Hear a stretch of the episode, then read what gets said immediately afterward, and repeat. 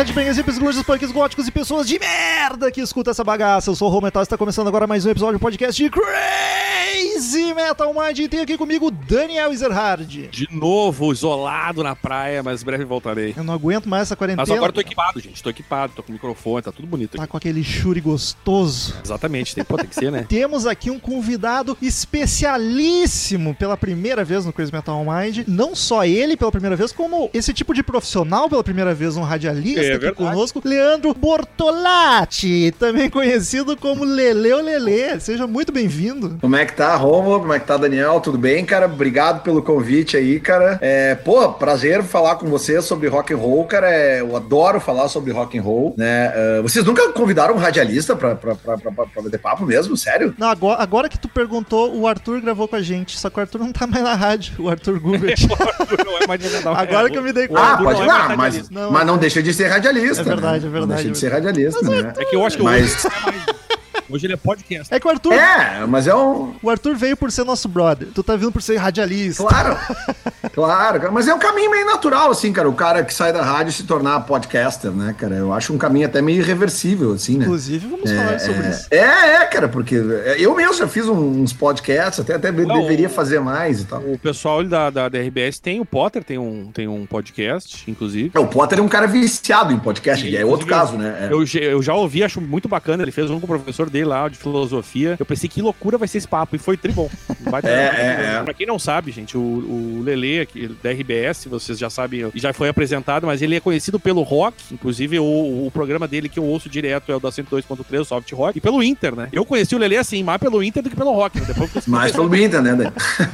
Que é como É, não, cara. ele é, é ter que aguentar o Lele, né? Não é fácil. É, é que agora o, o, o troço inverteu, né? Porque na época que eu, que eu comecei a fazer rádio, em 2008, Bah, era, era, era uma barbada ser colorado na rádio e se arriar nos gremistas, entendeu? Tipo assim, eu fiquei sete anos deitando, deitando, deitando e tudo certo. Agora tá na hora de eu, de eu aguentar, cara. E é, faz parte do jogo, né? Queridos ouvintes, como de costume, quem curte o trampo do Crazy Metal Mind quer que a gente continue cada vez produzindo mais conteúdo com a qualidade ainda melhor, é só acessar padrim.com.br barra Crazy Metal Mind ou Crazy Metal Mind no PicPay. Pesquise Crazy Metal Mind no aplicativo PicPay, você nos encontrará. Nessas duas plataformas você escolhe um valor para contribuir mensalmente conosco. Dependendo do valor em dinheiro que tu contribui, tu ganha algumas vantagens. Pode entrar num grupo do WhatsApp só dos colaboradores, seguir uma conta no Instagram só dos colaboradores, ficar sabendo do assunto do episódio antes dele ir pro ar, para poder ouvir a banda e o disco antes do podcast. Pode também participar de sorteios mensais, onde o sorteado diz o disco, diz a banda, diz o assunto relacionado ao rock and roll que a gente grava. Um episódio por mês é a escolha de padrinho ou de PicPayer. então é só acessar padrim.com.br barra Crazy Metal Mind ou Crazy Metal Mind no PicPay.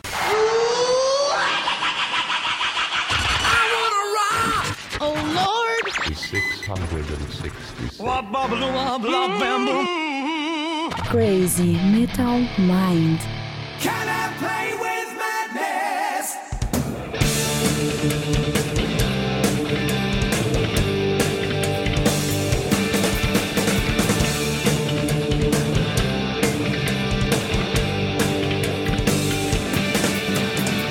Give me the sense to wonder Mas Lele, aqui é o jabá logo no começo. Se tu tiver alguma coisa pra divulgar além dos programas, fica à vontade aí. O espaço é teu. Não, cara, eu sei lá, velho. O que eu quero divulgar aqui, aproveitar o público de vocês, é justamente divulgar os dois programas que eu tenho, né, cara? Porque é, quem é de Porto Alegre, né, sabe que a gente, que a gente viveu em Porto Alegre um, um lance muito legal pra quem gostava de rock and roll, que era a Rádio Ipanema, né, cara? A gente teve durante muitos anos uma rádio rock, realmente rock, e que, que ela é responsável, eu acho que por muito da minha personalidade como pessoa também, como, como um amante da música e tal. E da rádio, né? E, e da rádio, sim, com certeza, porque eu, eu sempre fui um ouvinte de rádio FM. Eu sempre gostei de música pop por causa do meu pai. Meu pai era um cara que ouvia muita música gringa, eh, muita música negra. Meu pai gostava muito do, do Steve Wonder, meu pai gostava do Barry, Barry White, meu pai gostava daquelas coisas do rock clássico dos anos 70, meu pai gostava do Peter Frampton, meu pai gostava do. Pô, uns outros caras lá, cara, tipo, no, no Rod Stewart, ele adorava o Rod Stewart. Então, ele adorava ouvir música em inglês. E a minha mãe, eh, os dois eram separados, a minha mãe adorava muito MPB, né? Então, tipo, e eu aprendi desde pequeno a mexer nos rádios, no, botão de sintonia no rádio, que na época era um botãozinho redondo, né? E eu ficava procurando sempre músicas que eu gostava, algumas por intermédio da minha mãe, tinha algumas rádios que tocavam mais MPB e outras que tocavam mais música pop. E também já tinha o gosto pelo futebol e eu via muita rádio AM, porque na época não existia gaúcha FM, era tudo rádio AM, né? Rádio futebol. Então é, é daí que vem a minha paixão por rádio. E, e, só que daí, quando eu, quando eu mergulho mesmo no mundo do rock, quando eu começo a comprar vinil na adolescência, que eu começo a me apaixonar pelo rock and roll mesmo, cara, daí teve o lance da Ipanema FM, que daí era o sonho que eu tinha, né, cara? Eu fui na Ipanema nos anos 90 pedir emprego. Eu tentei entrar na Ipanema para ser um radialista na Rádio Rock. Não fui aprovado, não rolou. E aí eu, eu, aí eu fui na, na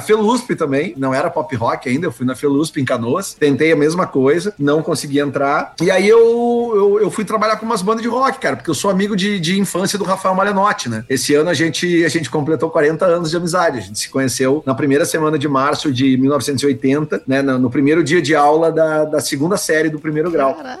E, pô, cara, e, então, tipo assim, eu acompanhei assim todo aquele lance do bafo de bira nos anos 90, porque eu frequentava a casa do Rafa, e eu comecei a ver aquele monte de banda lá, cara. Acústicos Valvulados, Comunidade, Tequila Baby, uh, Ultraman, Comunidade Ninjitsu, todo mundo ensaiava no bafo, né, cara? E era uma doideira porque, tipo, eu, eu, eu ficava olhando aquilo, cara, às vezes eu tinha uns empregos lá, eu era vendedor de umas coisas, eu ia direto lá no bafo, às vezes, cara, dá passar no fim de tarde lá, tomar uma coisinha, né, passar um tempinho lá, e eu vi aquele monte de banda, cara, e eu pensei, cara, quem é que organiza essa porra, meu? Um monte de banda legal aqui, sabe? Tipo, e eles, cara, ninguém organiza, a gente organiza. Eu, não, não, para um pouquinho, então eu vou organizar essa merda, sabe? Tipo, daí que eu comecei a trabalhar com produção de banda e comecei a trabalhar justamente com essas bandas, Comunidade, Ultraman. Não trabalhei com acústicos justamente para não atrapalhar minha amizade com o Rafa. Eu fui trabalhar Sim. com os acústicos em 2008, acho, 2007. Mas naquela época ali, a gente. Eu, eu fui morar no Bafo de Bira e, e, tinha um estúdio lá nos fundos, e aí a galera do V7 começou a empresariar essas bandas, entendeu, cara? Pô, e aí, pô, eu tinha sido DJ, eu já tinha. Eu sempre quis trabalhar com música. E não consegui entrar no rádio, que era o meu sonho. Aí fiquei 20 e poucos anos trabalhando com as bandas, até que em 2015 eu enchi meu saco e simultaneamente, quase simultaneamente isso, o Fetter me fez um convite para eu voltar para a rádio, para exercer esse papel de colorado no, no, no, no, bola, que na época virou a tele Grenal, mas também ele queria a minha experiência em produção, para tocar alguma coisa de eventos da rádio e tal. Estando dentro da rádio, eu comecei a convencer o Fetter, porque foi bem nessa época que a Ipanema tava já respirando por aparelhos. Assim. E eu dizia para ele, eu falei, cara, a Atlântida tem que ter um programa de rock and roll, cara. Porto Alegre tá perdendo a Ipanema e a Atlântida do tamanho que a Atlântida é, a Atlântida não pode ser uma rádio que abra mão no rock and roll, até porque as grandes bandas de rock and roll do mundo, quando vem a Porto Alegre, quando vem pro sul do Brasil, elas precisam da Atlântida para divulgar seus shows. Sim. E ele falou, tu tá certo, tu tá certo. Então vamos dizer, na época teve um monte de show que veio em 2015, 2016, cara.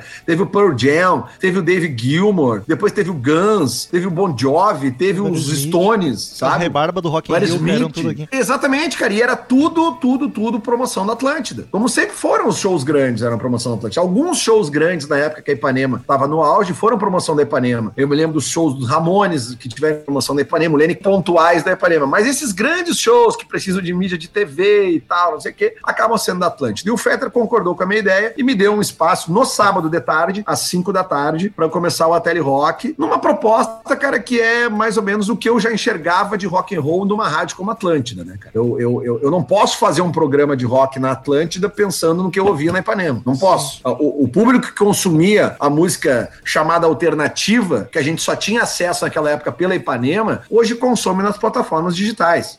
O rádio não pode, não, quer, não pode querer se propor a apresentar novidades. Claro que tem que apresentar novidades, mas não tem que ser o principal. Então, uh, uh, o que, que, eu faço no meu programa na Atlântida hoje? Eu faço um, um mix de, de, de, de grandes clássicos do rock, muitos deles que chegaram a tocar na Atlântida e muitos deles que não tocaram na Atlântida, mas que foram clássicos que se tornaram hinos, por exemplo, por causa dos clipes na MTV, ou já agora da geração ali depois dos anos 2000 e já da época da música digital. É, é, então eu mesclo essas coisas e óbvio que eu fico botando ali algumas novidades que eu acho legal, uh, muita coisa gringa que, que, que, aparece, que eu, que eu tô sempre pesquisando algumas coisas novas, novidades dos do, do dinossauros que acabam continuam lançando, né? O Chili Peppers lança uma coisa nova, o Metallica lança uma coisa nova, sabe? E aí que é um lance legal da Telerock, cara, porque daí, é, mesmo que eu esteja numa rádio do tamanho da Atlântida e com todo um, um, uma direção artística que a rádio tem, cara, eu nunca sofri interferência no Telerock, nunca, nunca mesmo, sabe? O Fetter sempre me deixou muito à, à vontade, ele sempre confiou no meu taco, tanto que o programa começou num sábado e depois se abriu a possibilidade de eu fazer na segunda-feira, de segunda a sexta, num horário que não é um horário nobre, mas é um horário legal da rádio, que é às 8 da noite. Antes, quando tinha a Voz do Brasil às 7, era uma merda pra mim fazer às 8, porque a Voz do Brasil quebrava a audiência da rádio violentamente. Hoje não mais, né? Hoje a gente tem a rádio, a Voz do Brasil entra depois do meu programa. Mas então, assim, cara, eu acho que eu, que eu, que eu, que eu faço um programa numa, numa, numa, num formato legal, que tu sempre vai ouvir música conhecida, vai ouvir os clássicos, mas também tu vai ouvir umas novidades, ou até umas coisas assim, tipo. Assim, por exemplo, cara, é, pra, pra vocês terem uma ideia, a única música do Iron que tinha no servidor da Atlântida era o Wasting Love. Saca? Então, tipo assim, cara, hoje eu toco lá The Number of the Beast, uh, toco Fear of the Dark, toco Can I Play With Madness, toco The Wicker Man, sabe? Umas músicas assim, cara, que nunca passaram nem perto da Atlântida, sabe? Mas eu toco lá e o público já entendeu que o programa de rock que a gente tem lá é uma hora por dia. Sim. É pra tocar isso aí mesmo. Já na 102, né, que, que o Daniel falou que escuta mais, que é um programa ao meio-dia, porque a 102, pra quem tá ouvindo esse podcast em outra cidade, 102.3 é uma rádio que só pega na região de Porto Alegre, um rádio 80 quilômetros, é, e é uma rádio basicamente de flashback, ela é uma rádio mais voltada para o público adulto, público acima de 40 anos de idade. E então é uma rádio que é difícil tu tocar uma novidade, sabe? O público que ouve aquela rádio só quer música conhecida. Só que é Entendeu? nostalgia. Então é, muito difícil tocar uma novidade. O que, que é novidade na 102.3? Uma coisa que foi lançada há 4, 5 anos atrás. Aí é, também é novidade. Né? Se eu Sim. tocar hoje ali uma, uma coisa que foi lançada em 2015, vai soar como novidade pro público. Agora, no, no horário que eu faço ao meio-dia, que foi o horário que tu falou que tu ouve, Dan, ali é diferente. Ali tem uma galera que justamente, eu não vou dizer que são órfãos da Ipanema, mas também tem muita gente ali que é órfão da Ipanema e que consegue ainda ouvir no rádio algumas coisas do rock and roll que, que realmente não vai conseguir ouvir em Eu- eu nenhuma diria- outra estação de rádio. Eu diria que tem os órfãos, inclusive, quando tu falou de 2015, que era uma rádio que fazia isso, é a Pop Rock, que deixou de Exatamente. ser rock, né? É que depois que ela foi, ela virou uma franquia da Mix. É, mas isso antes, né? A Pop Rock já. Porque assim, ó, eu, eu te conheci, eu- a, a, tu contou carreira e é legal que eu fui acompanhando, assim. Eu te conheci como. Teu nome eu conheci como, como produtor lá na Pop Rock. Eu trabalhei lá na, nos Eu lembro. bastidores, na TI. Eu lá. lembro. Não, mas eu lembro de ti lá. E aí eu te conheci teu nome por lá. Depois, claro, pelo, pelo Colorado, o Lele Colorado, conheci. E aí depois fui te ouvir na, na Itapema, que era Itapema, né? Que virou 102.3 faz três anos, eu acho, né? Sim, sim. mais ou menos. E a Pop Rock era uma rádio que era pra galera que curtia rock, né? E, e acabou. Hoje é, hoje ela é, ela é mix que ela tá voltada pro público jovem que quer ouvir música pop, né? Tem É, nada a é ver verdade.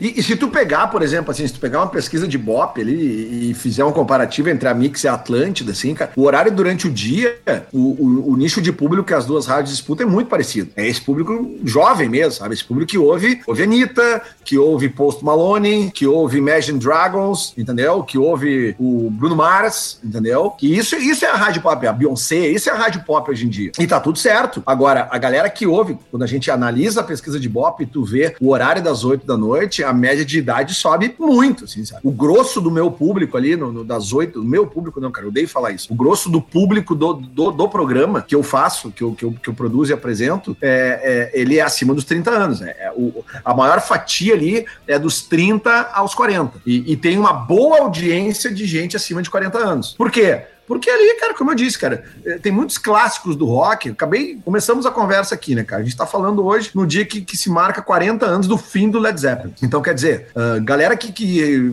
tem média de idade tipo eu, eu tenho 47 anos, entendeu, cara? Então, tipo assim, pô, sabe, as bandas que eu ouvia quando eu era guri, sabe? Tipo, cara, os discos agora estão tudo começando a fazer 40 anos, velho. Black Sabbath é o, é o ACDC. O Black Sabbath fez uh, 50 anos, o, O Paranoid, o Paranoid agora. segunda-feira. É. 50 anos, entendeu, cara? Então, tipo, é, é, mas é claro que essas bandas continuam e vão continuar tocando pra sempre, assim. Mas é que realmente é, é, se a gente pegar uma coisa, entre aspas, mais nova, vou te dar um exemplo bem prático: o Nevermind no Nirvana. Faz 30 anos ano que vem, sabe? Não tem nada de novo. Pra nós é novo porque, bah, porque tu fica pensando assim, porra. A gente pegou o isso aí- lançamento, né, cara? É, exatamente. Eu estava Ah, lá. Exatamente. Cara.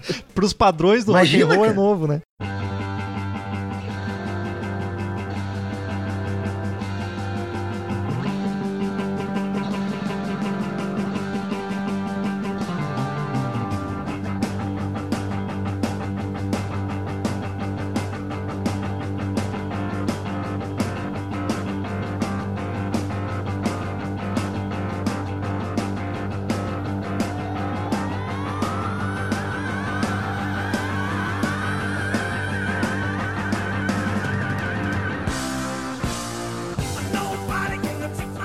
Que eu, aqui no Crazy Metal Mind a gente fica. é, incrivelmente, a gente tem uma galera muito jovem, cara. A gente tem ouvinte, já, já recebeu um de ouvinte de 13 anos. E eu, eu acho muito legal, cara. Cada vez que vem um ouvinte novo, uma gurizada, assim, dizer que tá ouvindo e que começou a ouvir banda tal porque a gente comentou aqui ou, ou apresentou. No meu caso, especificamente, eu sou uma das minhas. Eu tenho duas bandas preferidas, é Guns e Doors. E cada vez que eu falo de Doors, a galera, e a galera vem dizer, porra, cara, fui ouvir, não conhecia, maravilhoso. Eu acho sensacional isso, cara. E É, e é uma é. coisa que a gente quer fazer aqui, é isso, é divulgar. E aqui a gente tem- o podcast dá essa oportunidade, né? De poder fazer um Claro. troço mais focado e de repente tem uma, uma gurizada que tá conhecendo essas bandas aí, cara. E eu acho muito É, e, e- é justamente isso, cara, porque tu pega uma gurizada mais nova hoje, que, que gosta de rock, quer ouvir metal, porque hoje a gente vê muito na gurizada nova aquele perfil de não ter um nicho só musical, um estilo musical favorito. A gurizada ouve de tudo, né? Porque o, tu vê isso, cara, pelos festivais mesmo, né, cara? Tu vê a, a diversidade de música que tem nos festivais, que são ditos festivais de rock, É, mas Rock não, cara, sabe? Tipo assim, do, do Rock in Rio, Lollapalooza, tu pega, porque é, é- é normal essa, essa, essa abertura de leque, assim, né, cara? Aquele processo, se a gente buscar uns anos atrás lá, a teoria da cauda longa, assim, sabe? É, isso explica muito a, a disseminação da música e a diminuição desse público mais xiita. Ah, eu só sou metaleiro. Ah, eu só sou isso. Ah, eu gosto de surf music. Ah, eu gosto só de rock nacional. Não tem mais isso. Claro que tem algumas minorias que só gostam de certos estilos, mas certamente, me corrijo se eu estiver errado, essa gurizada nova que consome o conteúdo de vocês, que gosta de heavy metal, é uma gurizada que realmente gosta do, do, do- do produto e já entendeu o que tem que buscar no formato de- das plataformas alternativas, né? Sim, sim. Ela não vai ligar o rádio ouvir isso. E Ela vai assim, ó, pesquisar. Tanto que a os- gente consegue gravar numa semana sobre Judas Priest e na outra sobre Los Hermanos e pouca gente reclama, sabe? De boa, assim. Exatamente. É isso aí, cara. É isso aí. E aí, e no meu programa, no meu programa, não, no programa que eu faço parte, cara, é, é, cara, que sai assim, porque eu falo muito e às vezes eu, eu não gosto das coisas que eu falo, porque dá a impressão que é, sabe, esse Sim. negócio tipo meu público. Não é meu, cara. É das bandas. É, mas eu digo assim, ó, é, no programa ali, quando, quando eu vou programar, que eu, o que eu coloco ali de, de, de programação, eu também tenho que entender, sim, cara, pô, daqui a pouco eu posso fazer um programa de uma hora que eu posso começar tocando, sei lá, o Eric Clapton acústico e posso terminar no, no, no, no- sei lá, no último disco da Burzum. Metallica. Posso tocar. É, não, por Zoom não. Pesadíssimo. O Peter te liga na hora. Entendeu? Assim, ó, eu posso, eu posso fazer essa, eu posso fazer essa, essa linha, digamos, essa linha do tempo, sabe? Sim. Mas por outro lado, eu, eu notei assim que, que como é, é muito vasto o material que eu tenho para trabalhar e é pouco tempo, uma hora, eu optei por fazer o programa hoje num formato que eu faço de ter umas coisas mais ou menos assim pré-estabelecidas pelo dia da semana, sabe? Tipo assim, segunda-feira eu coloco só as baladas, aí terça-feira eu coloco um- uns rocks assim mais de, BPM um pouquinho menor, sabe, mais desacelerado, ou músicas que de repente começam mais lentas e terminam mais aceleradas. Na quarta-feira eu já acelero mais as guitarras, na quinta-feira rola mais metal mesmo, hard rock, ah, sabe, aquelas coisas assim que, pô, velho, Pô, ontem tocou Sabe, eu, eu fico pensando assim, cara, eu faço um programa de metal na quinta-feira, não é um programa de metal, sabe? Mas, pois é, cara, eu consigo tocar ali no programa, no mesmo, no, no mesmo programa de uma hora, eu consigo fazer um mix ali pra agradar a galera que gosta de rock pesado, eu posso tocar o Iron Maiden, o Deep Purple, eu posso tocar o Avenged Sevenfold, eu posso tocar o Slipknot, entendeu? Eu posso tocar o Ghost, fazer um mix que, que, que dê pra pessoa entender, cara, de repente eu passei a limpo ali 40 anos de metal e em uma hora. Isso é prazeroso pra caralho de fazer, sabe? Quando o papo é bom, a gente vai indo e os assuntos ficam pelo caminho. Queria avisar os ouvintes, já deve ter percebido. E ainda mais com o entrevistado falando pelos cotovelos. né?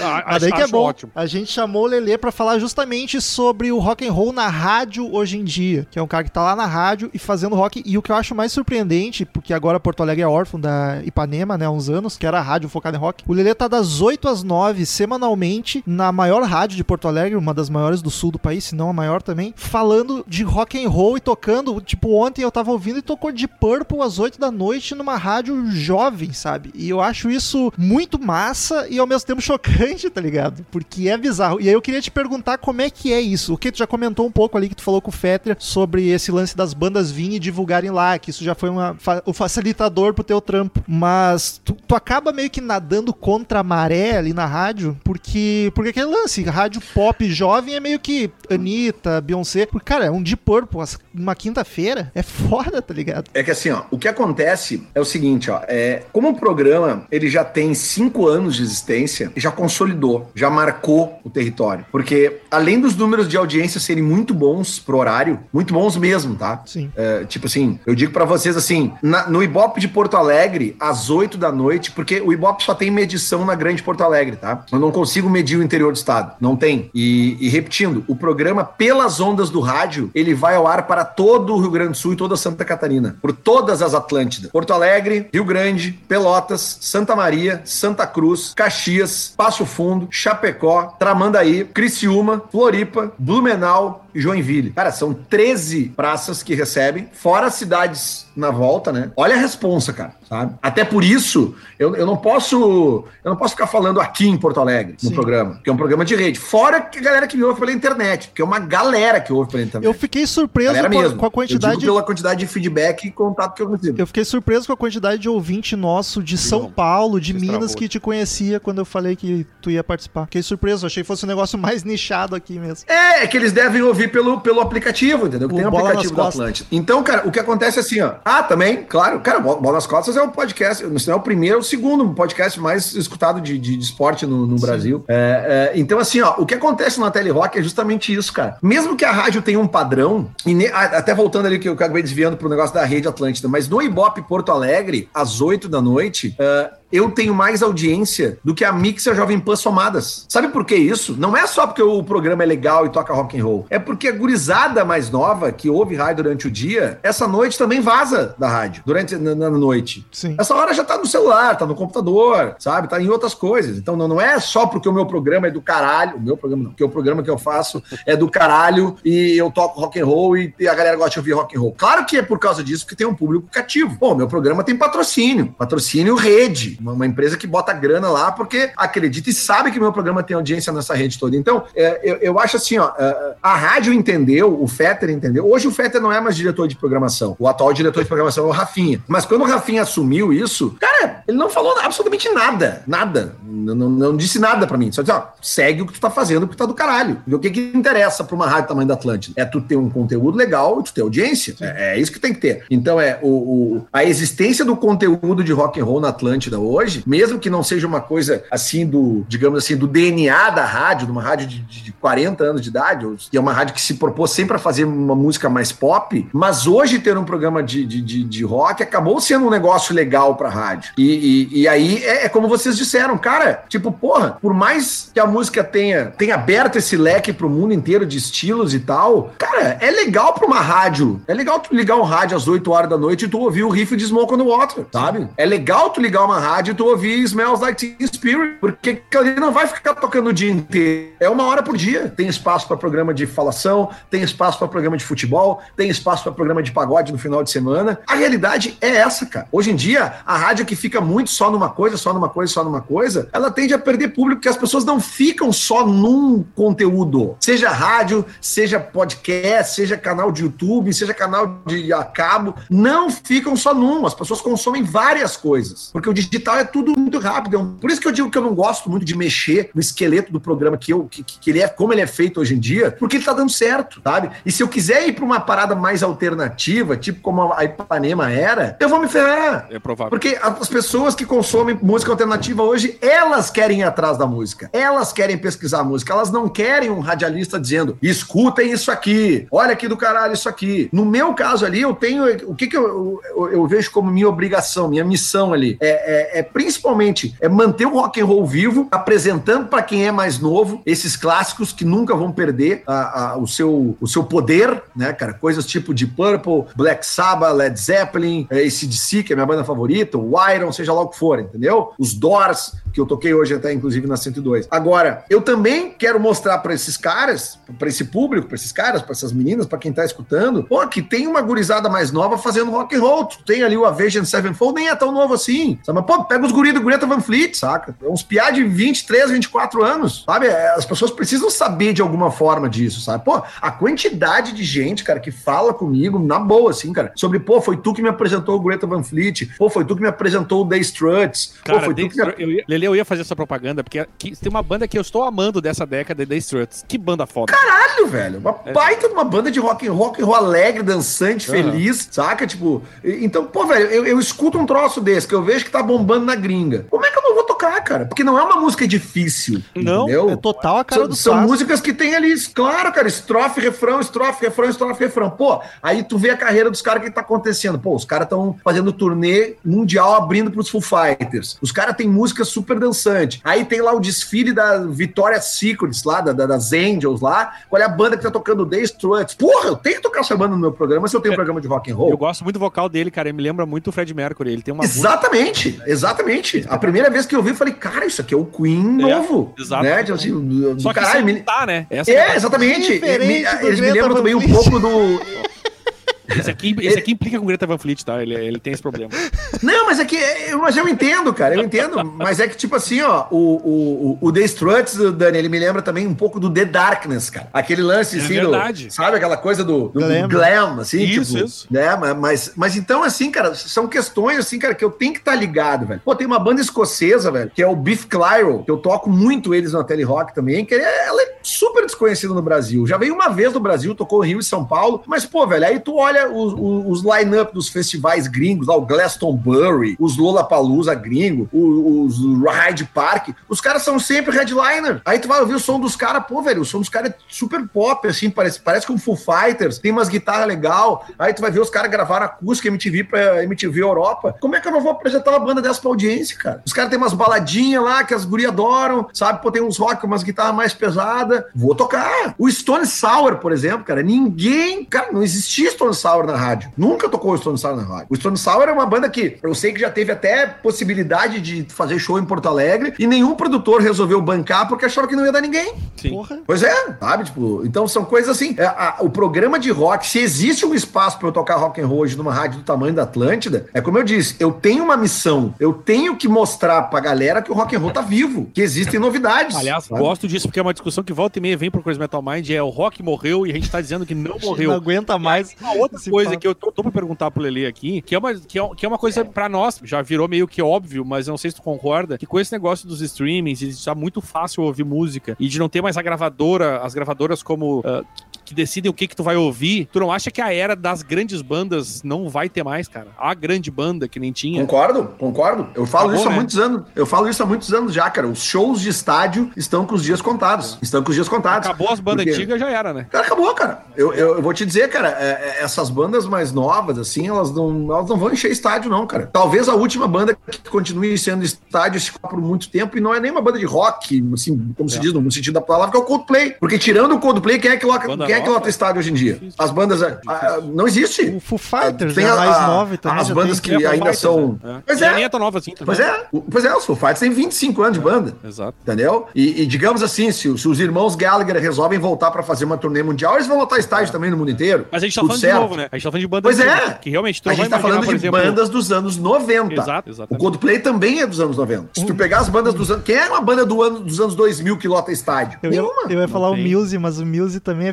finalzinho dos 90 e lota estádio É. no mundo. No Brasil, não sei se lota, não. Não, no Brasil não. Não, aqui não. Não. Aqui não nota. Aqui não nota. Sabe? Tu, tu, tu vai fazer, tu vai, tu, tu vai pegar essas coisas assim, cara, elas não, elas não, elas não vão virar. Então eu tenho essa. a- o que vai acontecer, e já acontece, na realidade, é, é- é shows, shows conjuntos, né? Tipo, eu vou te dizer assim, ó. é- é, essas coisas tipo que veio aquela vez o Full Fighters e o Queens of Stone Age, entendeu? É, essas coisas assim pra, pra fazer. E isso é uma coisa que rola na gringa já também, entendeu? Muitos shows, turnês conjuntas. Porra, aqui em Sabe, Porto Alegre teve o Def Leppard The Who, né? E São Exatamente. bandas antigas. Pô, The Who é uma banda Ex- clássica, mas não enche estádio em Porto E Alegre. que nem não, não combina encheu Claro nem, que muito, não. né? Um público... não encheu nem o, o Beira Rio, um quarto de Beira Rio lá aquele dia, cara. Ai, a galera Claro que não, assim, ó. Def Leppard. eu- pois é, eu vou falar pra vocês assim, ó. Eu, eu faço parte de uma, de uma, de uma, de um, assim, ó. é- é- é, eu presto um serviço. Não, é- eu não, não- digo um serviço, cara. Eu sou muito consultado por produtoras grandes que trazem shows pro Brasil sobre, é, é tipo um comitê que existe de pessoas que opinam sobre o que, que tu acha que vai acontecer com tal show em Porto Alegre. Tu acha que dá tantos mil pessoas? Tu acha que dá pra encher o estádio? Tu acha que não dá, entendeu? E, e- e- e eu sou muito consultado pelas produtoras pra dar minha opinião. E quando eu fui consultado sobre o show do The Who,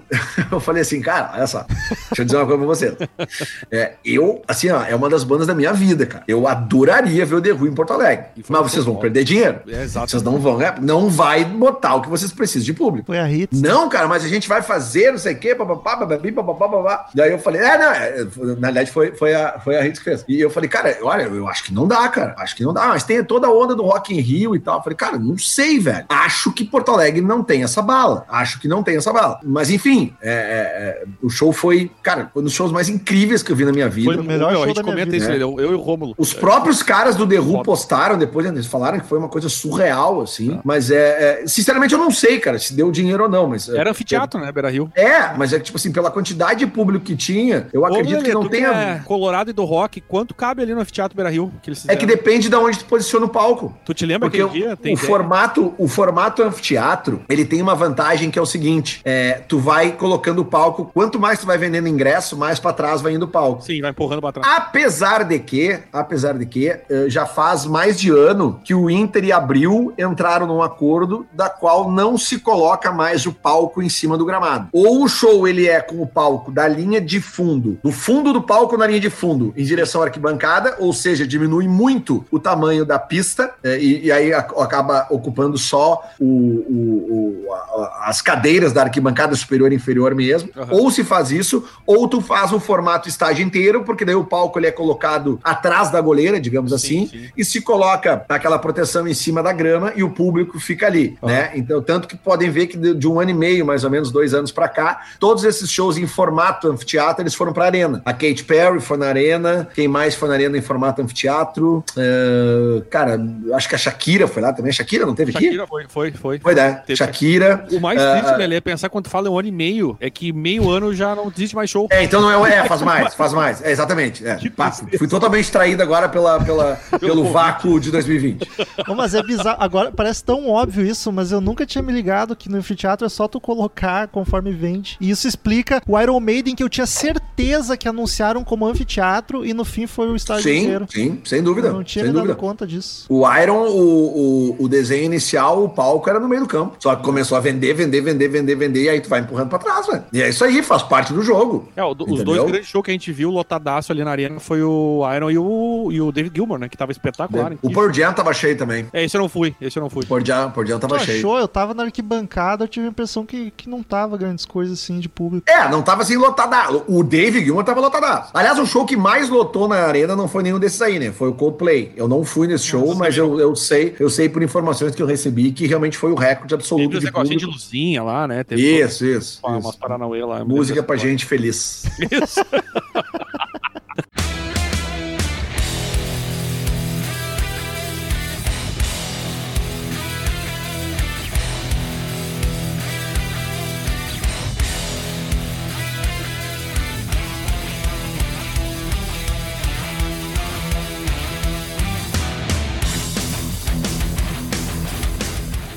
Lance da- do rock na rádio hoje em dia, apesar de tu apresentar coisas novas, principalmente essas bandas mais revival, tipo o Struts, o Greta, o Rival Sons que eu defendo, que é o Greta que deu certo pra mim. Toco, toco também. Toco também. É, mas é mais um papel, então, de abraçar esse público que tá um pouco órfão e nostálgico do que tá dando novidade, né? Até porque tu tem uma hora por semana. É, cara, que se tu for pensar um, um- um formato de programa, não que seja assim, tá? Mas basicamente seria assim, ó. Toca três hits, uma novidade. Três hits, uma novidade. Três hits e uma novidade, acabou uma hora, tá? Sim. Não que seja isso, mas esse seria um formato bem básico. Porque se, se tu botar três músicas conhecidas, a probabilidade do cara desligar o rádio ou sair da tua rádio é muito pequena. Sim. Porque as pessoas que ouvem rádio, elas gostam de ouvir músicas que elas conheçam. E se tu quer surpreender ela com uma novidade, cara, essa novidade tem que estar muito encaixada entre as- os clássicos que estão tocando ali. Por isso que eu, eu dou preferência para essas bandas que têm uma sonoridade baseada nos clássicos que já tocam, entendeu? Até porque, se a gente for pensar no formato básico de música para tocar em rádio, estrofe, refrão, estrofe, refrão, estrofe, refrão, todas essas bandas que a gente tá falando como grandes clássicos e citando aqui, eh, elas têm isso. Claro que não é uma, uma regra. Se tu pegar, tipo assim, por exemplo, sei lá, um, vou te dar um exemplo, Stairway to Heaven, Ah, ou de prog. repente, sei lá, um Bohemian Rhapsody. É, aí são, são, são exceções, entendeu? É que, é que são clássicos que transcendem o formato. Mas, por exemplo, tu pega uma música tipo, sei lá, cara, Unforgiven do Metallica, que é uma música que tem sete minutos, seis minutos e pouco. Cara, é um clássico. Agora, o Metallica, se eu tocar o, o, o Moth into Flame lá, do último disco do Metallica, que é uma cacetada, uma música que eu acho do caralho. assim, Inclusive, sabe? eu acho que é o, é o- é o grande hit desse disco. Que né? disco bem bom. Sim, e que, e que remete ao Metallica pré-Black Album, É. né? Ele remete àquele Metallica lá, ainda do, do, do thrash metal, da coisa mais rápida, né? Do, do, do, do Kill and All, do And Justice for All, apesar de que não é bem aquilo, mas remete àquilo. E- então, é, é, se eu botar esse tipo de música, ou Atlas Rise, por exemplo, que é outra música desse disco que eu toco bastante ali no, no disco, no, no, no programa, é muito difícil o cara deixar de ouvir rádio, mudar a rádio, porque não conhece. Sim. O cara vai identificar, o cara vai, vai sacar ali, o cara que gosta da- do rock, ele vai identificar o riff de guitarra, o timbre da guitarra. Ah, isso é metálica. E o roqueiro é carente. Ah, isso é Red. O roqueiro é, É, carente. que To- ele Tocou sabe, aquele cara, riff, claro. cara. Puta que pariu.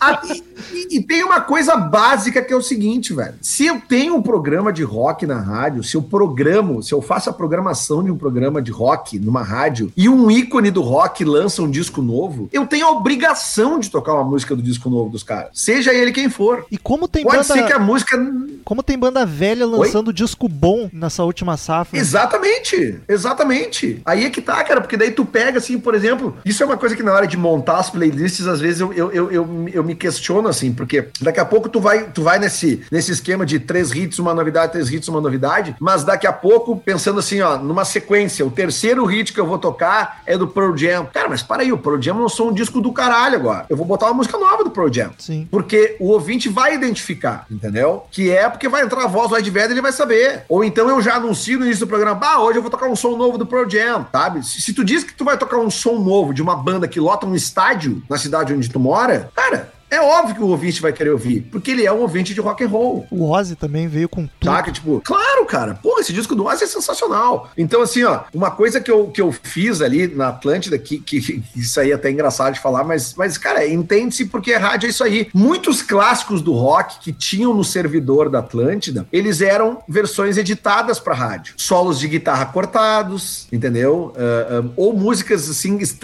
clássicos absurdos do rock and roll Aquela que eram coração, né? Fala a verdade. Cara, mas daí aí eu cheguei pro, pro, pro, pro, pra direção da rádio e falei: olha só, gente, tem uma situação que eu vou ter que contar pra vocês, que é assim, ó. Echoes com seis Isso aqui não pode ficar assim.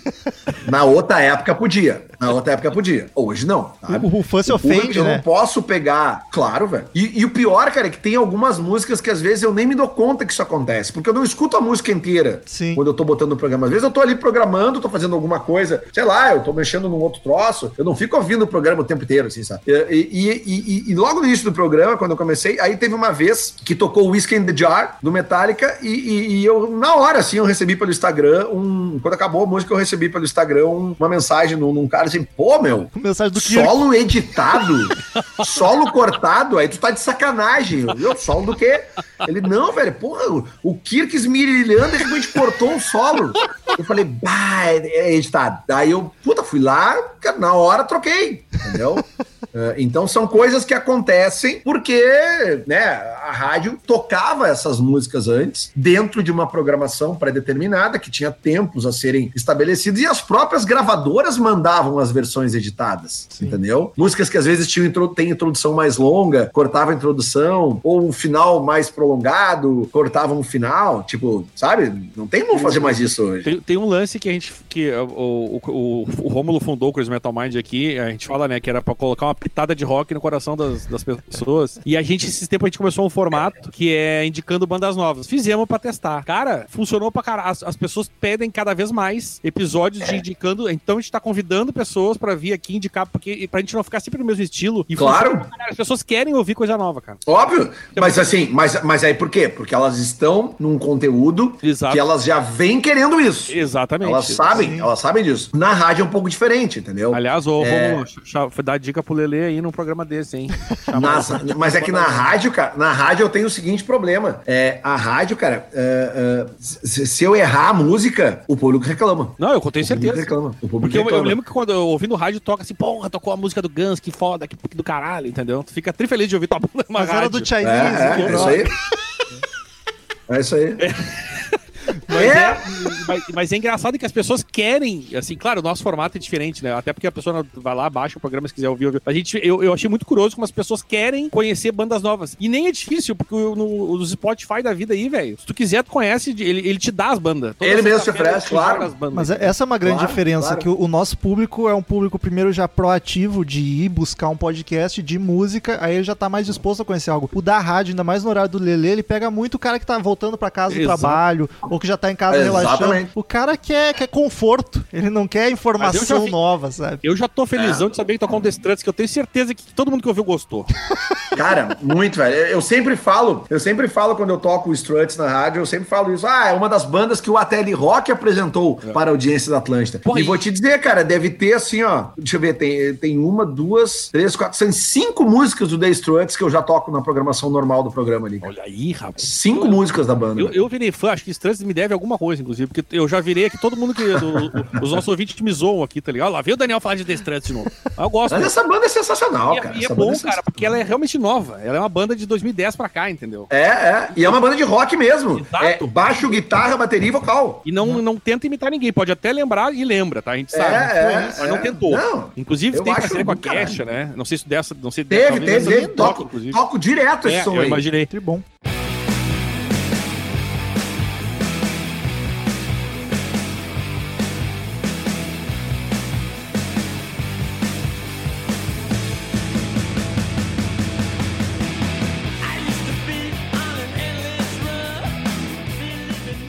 Uma outra pergunta, Lele. ah, tu tem os lances do Ibope. Como é que é de- a de gurizada no programa? Eu tenho muita curiosidade sobre isso. Como é que tu rádio. mede a audiência? É só no Ibope ou tu repara pelo feedback também nas tuas redes? Como é, É. que funciona? Como é que tu controla o público? Assim? Os dois, né? Os dois, né? Mas é que o Ibope ele é muito mais global, né? Sim. Porque ele é, ele é medido todo mês, né? E como é que apesar funciona? de que, apesar de que a pesquisa do Ibope, assim, cara, eu vou te dizer, tem meses, cara, que o programa dispara e tem meses que ele despenca. Sim. Sabe? Então eu, eu, eu, eu não fico nem muito feliz quando ele dispara e não fico triste quando ele despenca. Tu sabe porque, que vai- porque para mim manter a média tá lindo. Isso. Porque eu sei que ele é, eu sei que é para um, é pra um, pra um- pra um- público específico. Sim. Eu sei disso. É claro que tem alguns momentos, tipo assim, ah, cara, vai ter show. eu- Pô, a gente faz um direto ali sorteio de ingresso pra show, né? Esses shows gringos, quando vêm pra Porto Alegre, pela promoção ser da rádio, eles acabam caindo na minha mão pra eu fazer promoção. Então é óbvio que nessa época a audiência acaba aumentando também. Porque a gente sabe que esses, esses shows de estádio, esses shows maiores, eles têm ingressos que não são acessíveis pra grande É. maioria do público. verdade. então a galera se gruda ali pra ganhar. E eu faço questão sempre de, de premiar eh, fãs de verdade, assim, cara, sabe? Eu não faço pergunta. Geralmente eu faço uma, uma sequência de perguntas em vários dias diferentes. Eu faço a pessoa me provar, a pessoa tem que me provar que ela ouve o programa e que ela conhece a banda pra ganhar o ingresso, sabe? Sim. Porque tem que ser, né, cara? Não, Pô, é verdade, é verdade. Sabe? É, tu pega um universo assim que eu. Tu, tu faz um. Fazendo um cálculo básico, assim, tá, cara? Eu falei pra vocês ali, cara, tem 13, 13 cidades que recebem uma telerock só pelo sinal da rádio, tá? Aí tu imagina assim, faz uma média. Por baixo, tá? Se 20 mil pessoas ouvem o programa na rádio em cada cidade dessas, cara, eu tenho aí 260 mil ouvintes que estão ouvindo o programa. E se estão ouvindo o programa é porque gostam de rock and roll. Sim. Tá? Então, ah, pensa assim: se eu tô sorteando um ingresso num, num- num universo de metade dessas pessoas, 130 mil, a pessoa que ganhar, ela tem que merecer, tem que fazer por merecer, sabe? Se é o, como foi no show do Iron, por exemplo, sabe? O show do Iron eu tinha lá uma quantidade legal de ingressos, e aí chegou um momento que, até por uma negociação da rádio lá, pô, pintou um camarote pro show do Iron. Pô, velho, aí eu, o que que eu fiz? Pra quem respondeu as- a, a sequência de perguntas que eu fiz, o maior número de acerto, eu botei todo mundo no camarote, velho. Caralho, sabe? que Eu- massa. eu preciso fazer, eu preciso fazer essa essa é essa situação pro, pro, para quem para quem é muito fã da banda e tá lá, entendeu? Pior é que isso é real, né, cara? Porque ah, a gente tá, volta e meia sorteia, a gente tem os, os parceiros aqui, as nossas produtoras, as produtoras aqui. Mas assim, no teu caso, que tu tem dos dezenas, centenas de milhares de ouvintes, a chance, às vezes, tu, se tu vai sortear ou fazer um troço assim, cara, o cara pegar e dar pra alguém vender, sei lá, eu, é foda, É, né? Tipo, é tu, quer dar, tu quer dar pra quem sabe que vai no show e vai curtir, né, velho? É verdade, é verdade. Eu quero dar. É por isso que eu, por isso que eu dificulto, cara. Eu Tá dificulto. certo, mas tá certo. Eu dificulto porque eu quero presentear fã de verdade. Fã de verdade é isso aí, cara. É o cara que escuta. Porque, pô, tu pega ali uns, uns sorteios que eu fiz ali, cara. O cara tinha que me dizer, por exemplo, assim: ah, cara, tu tem que me dizer ter tantos dias que tocou a música da banda na- no, no programa, seja lá que dia for, ah, 10 dias. E, e- e tem cinco ou seis perguntas que eu fazia durante um período, sem dizer o dia que era. Sim. Ó, hoje eu vou fazer a terceira pergunta, sabe? Ah, qual foi o som, não sei o que, blá, blá, blá, que o cara gravou com a guitarra do fulano de tal. E os caras acertavam tudo, velho. Ah, que esque- Ah. Isso é massa. Porque, caralho. tipo, é porque o cara realmente tá querendo ir no Lelê, eu vou Exatamente. eu quero ir que no show seja o cara pesquisando no. Google. Foda-se. Mas ele ganhou. Entendeu? Ele ganhou. Ele ouviu o programa, sei lá, três meses, sabe? Ele soube acertar as, as, as, as, as perguntas que eu fiz e ganhou, cara, do caralho. Eu fico tri feliz de dar o prêmio pra um cara que, que realmente se puxa, sabe? E é muito, e é muito incrível, cara, que esses, esses ingressos, assim, quando eu sorteio, cara, a grande maioria deles, o público que ganha, não é de Porto Alegre, cara. A grande maioria é interior do estado do Rio Grande do Sul e interior de Santa Catarina. Deve ser porque Que é tem menos massa ainda. oportunidade de ver show. Aí o Exato. cara valoriza Claro. mais. Ah, o cara vai ter que Claro. pagar a viagem, se bobear um hotel, É. então a Exatamente. conta do cara No- muito grande, né, velho? No show do, no show do, do show do Green Day, o- aconteceu uma coisa muito legal que foi o seguinte, cara. Teve um menino que ganhou um, um ingresso pro show do Green Day, um par de ingressos, e ele era menor de idade, cara. E aí, sabe o que ele fez? Ele convenceu os pais dele a virem pra Porto. Ele era de Floripa, cara. E eles vieram pra Porto Alegre, o pai e a mãe, só que só tinha dois ingressos. A mãe ficou no hotel. Beira Rio, e, e até naquela época eu, eu fazia uns aquece ali no Sunset, ali, a gente fazia um aquece da Tele Rock ali. Cara, e pô, e conheci o pai do guri, o guri me dizendo que tinha ganhado, pô, toquei com meu pai pra poder entrar no show. Pô, velho.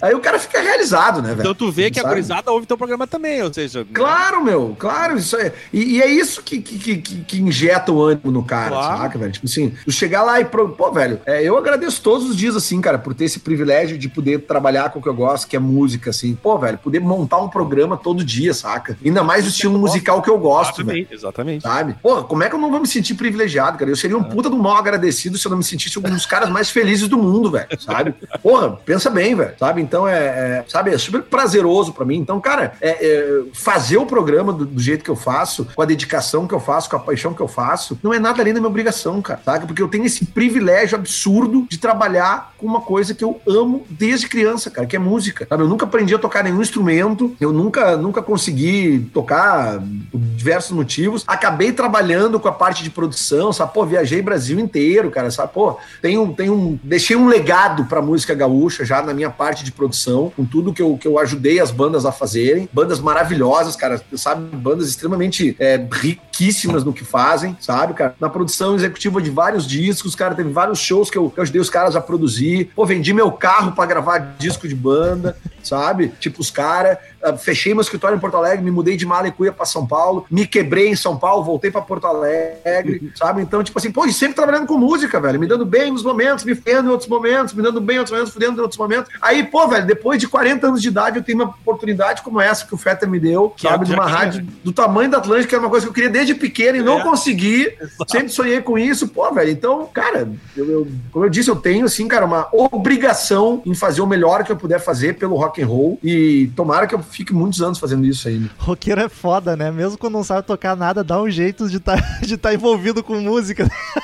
A Óbvio. gente aqui também. Mas é Óbvio. eu- Esse, eu, tinha, eu tinha banda, a gente tocava umas bandinhas, a gente fazia um show em Porto Alegre, cover e tal. E depois que o pessoal foi ficando velho aí, foi, foi, foi perdendo a, a, o Axel a vontade de fazer né, um show terça-feira pra 15 pessoas. Aí, aí, eu, aí veio o Chris Metal Mind. Eu falei, cara, eu, minha, a minha válvula de escape é falar de música toda semana aqui, entendeu? E é É muito massa, cara, é muito é- massa. que é o que eu gosto Até no, no Ateli Rock, assim, vocês que ouvem o programa, assim, a galera que tá ouvindo o podcast e que ouve o programa, ou que não ouviu e está convidada para ouvir agora, É. até fazendo merchan, das 8 às 9 da noite na Rede Atlântida e no meio-dia na 102.3, mas você que está em qualquer lugar do Brasil pode baixar o aplicativo da Atlântida, que todos os programas eles são uploadados no dia seguinte, tá? Então, todos os programas estão lá, todos, todos, todos, Mas a todos. 102 também vai na internet, né? Vai, mas ele não, mas ele não é uploadado. Ele, Ah, não, ele- mas, mas tu consegue ouvir. Também, tu pode escutar pelo, pelo aplicativo, Online, pelo site né? da, da, da vivo. 102.3. Ao vivo. Mas o Ateli Rock, ele vai, ele ele, ele, fica, ele fica no arquivo, né? Sim. Inclusive, às vezes acontece até do cara encontrar um programa duplicado, porque às vezes, né, por correrias da vida, às vezes o cara não consegue montar um programa novo. Cara, sério, assim, 99% dos meus programas, eles são montados no dia, sabe? Todos no dia mesmo. Mas às vezes, às vezes, cara, tipo, por uma correria ou outra, eu tenho que deixar gravado, eu tenho que gravar, às vezes eu não tenho tempo de, de montar, aí eu pego um programa, sei lá, de dois anos atrás, é, boto uma música mais nova ali, troco duas, três músicas, entendeu? E é normal também, né, cara, uma sequência igual seis meses depois, entendeu? Ninguém vai notar,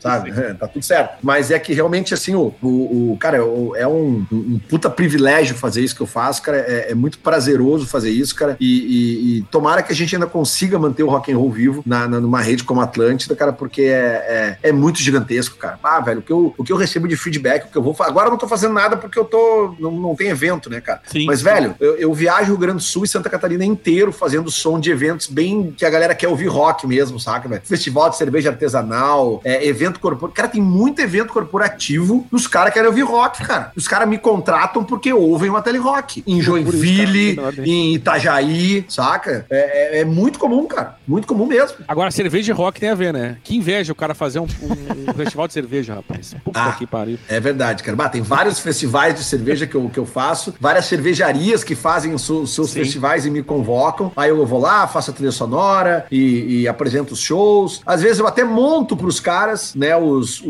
o casting de shows, porque eu- como eu trabalhei 20 e poucos anos no Sim, mercado sim. artístico, eu conheço uma galera, conheço os empresários das bandas, conheço as bandas e tal, então eu acabo ajudando até na- nas curadorias artísticas, faço esse serviço de curadoria artística para evento, mas é uma pena que tá tudo parado agora. É, agora tá uma merda.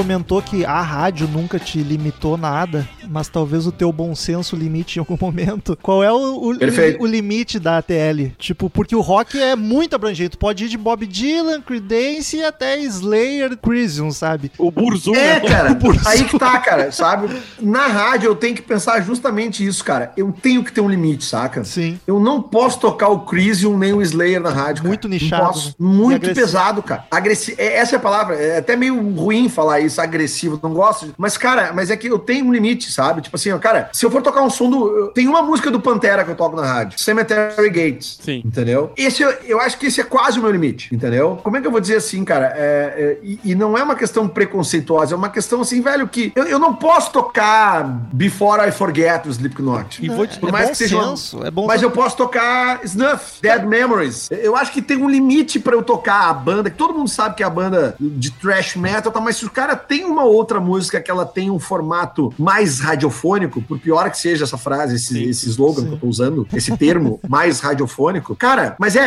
é, é- é ruim usar isso? É ruim, mas é o que eu tô dizendo, radiofônico. Sim. Mas- rádio, mas- rádio. eu Eu, acho- tô fazendo um programa de Eu rádio. uma- Cara, a Eu MTV, que a que é MTV cara. Fúria de madrugada, tá ligado? É bom senso, sabe? É o público. Aí é conhece eu, público. eu acho que tem outra, cara. É assim, ó, tu sabe que não vai ter nenhum fã dessas bandas te ouvindo, provavelmente. E se tiver, vai ser que ouvem minoria. Isso, eles estão ouvindo lá aquelas Exatamente. a- as pesadeiras deles lá e não vão estar ouvindo o som que tu toca Exatamente. Agora, por exemplo, eu posso pegar uma música tipo Can I Play With Madness do Iron Maiden, Sim. que nunca foi hit em rádio nenhuma, mas é um puta hit de rádio e inserir na programação. E é sabe? tranquilaça. Barbada, sabe? Exato. Tipo assim, eu posso. Sabe uma música que não tinha no servidor da Atlântida? I Believe in Miracles, dos Ramones. Caralho, Baladão.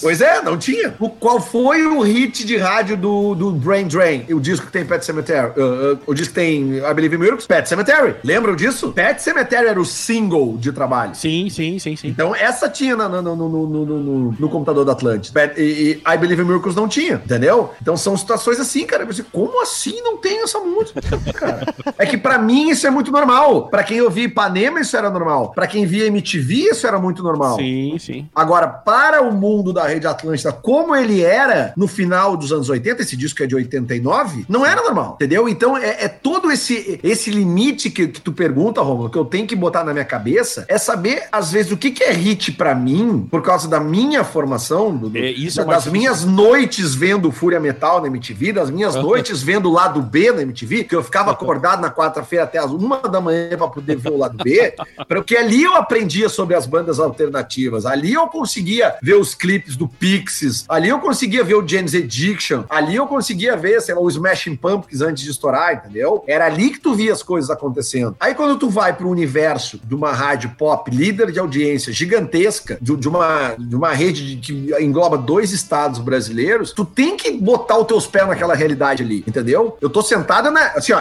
eu sentei no, no- no- na, na cabine da nave Atlântida.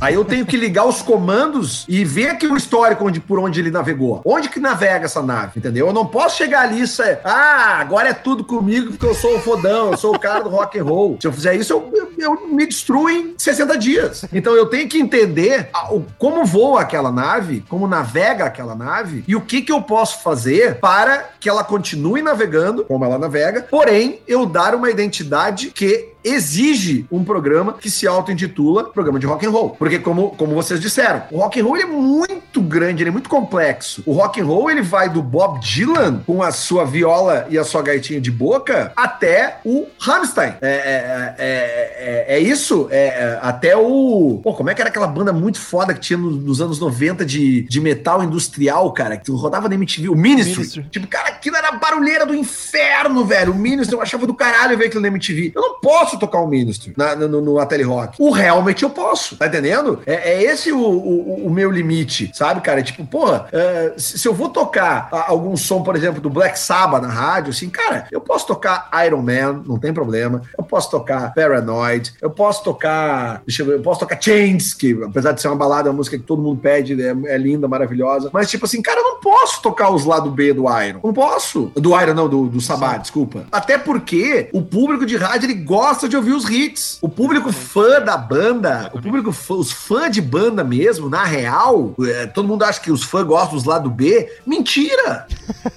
Vocês lembram uns anos atrás? Vocês lembram uns anos atrás que o Metallica fez uma turnê no Brasil? Eles, não vieram, não chegaram a vir tocar em Porto Alegre nessa época. Mas lembra que eles fizeram uma, uma turnê e eles deram para o público escolher o setlist? Sim, a mesma coisa sempre. Tá aí! É maravilhoso, né, cara? Entendeu? Até os caras devem ter pensado pro caralho, mas é sério É, mas é isso aí, cara. Mas é isso aí, entendeu? Isso aí, cara. Então, assim, ó, é- é, são, são questões assim que, claro que esporadicamente, uma vez que outra, tu pode, de repente, inserir alguma outra, uma coisa um pouquinho diferente de uma banda ou outra, assim, sabe? Um exemplo bom pra citar isso é o Soundgarden, por exemplo, sabe? Pô, qual é o grande hit do Soundgarden? Black Hole Sun. Todo mundo sabe disso, né? Inclusive, tocava na Atlântida naquela época. Mas, cara, se tu pegar ali, tu pode tocar em alguns programas ali, My Wave, The Day I Try to Live, tu pode botar aquela do, do, do, do, do Homem das Colheres, o Spoolman, sabe? Essas músicas tu pode botar, tu pode botar o Outshined, sabe? São várias músicas que, que, que eram hits na MTV. Agora, por exemplo, Jesus Christ Pose, não! Saca? Tu tem que pensar na rádio, tem que pensar no- só no- nos ouvidos do cara. Esquece os olhos. Ele não tá vendo. Tu tem que pensar no cara que tá. O cara que tá ouvindo rádio em casa, ele não tá parado olhando pro rádio. Ele tá fazendo alguma coisa. Ele pode estar fazendo um rango, ele pode estar limpando a casa, ele pode estar com a TV ligada sem volume e o rádio tá ligado. Ele pode estar no computador e o rádio tá ligado, entendeu? É o mesmo lance do Ele não tá parado. Exatamente, ele não tá parado olhando pro rádio. Ninguém ouve música assim. Qual foi a última vez que tu sentou para ouvir música? Que tu parou, o que tu tava fazendo e tu só ficou ouvindo música? Ah, a gente faz, mas profissionalmente. Porque tem que aqui, porque a gente grava sobre um dia específico, aí a gente faz, mas sim. Ah, beleza. Por, por prazer, é- sem ser profissionalmente, não lembro. Pois é. Deve fazer mais pois de é, anos. Pois é, aí é que tá. Então, então tu, tu pensa na situação do rádio, por exemplo. Então, o que, que eu tenho que fazer, assim, como programador de rádio no programa de rock and roll? Esse cara tem que me ouvir durante uma hora. É segurar a audiência, Então- né? Literalmente. Exatamente. E, e- e, assim, se eu for fazer um programa inteiro de, de, de novidades, não vai, rolar. Não vai rolar. O que eu posso fazer, e eu já fiz diversas vezes, fiz muitas vezes já, e isso eu, já, eu sei que segura a audiência, que a, a audiência, a galera gosta disso, é se eu fizer um especial de covers. Eu posso fazer um especial de uma hora de covers, talvez nenhuma delas tenha tocado na história na Rede Atlântida antes da, da- antes da existência do Tele Rock. Mas tu diz Mas como são covers, banda são grande conhecidas. fazendo cover de banda grande. Às vezes não precisa nem ser uma banda grande. Pode ser uma banda mais desconhecida, mas fazendo um cover de uma música bastante A conhecida. música conhecida, aham. Porque a pessoa identifica a música e se o cover ele é legal, ele prende atenção. Eu sei, digo isso pra vocês por feedbacks, centenas de feedbacks de pessoas, porque eu, eu tenho esse costume de fazer especiais de covers. E eu, e eu gravo muita coisa eh, de covers que, que geralmente eles não são lançados pelas bandas. São gravados pra uma situação ou outra. Cara, que E loucura. que, já, e que já viraram hits. Tocou essa semana ou semana passada. Eu tava no carro com a Letícia tocando a tele rock e aí tocou uma música. Eu, que diabo de versão é essa? Agora não lembro que música que era, mas realmente, faz umas duas semanas, eu acho, tocou um cover mesmo na tele.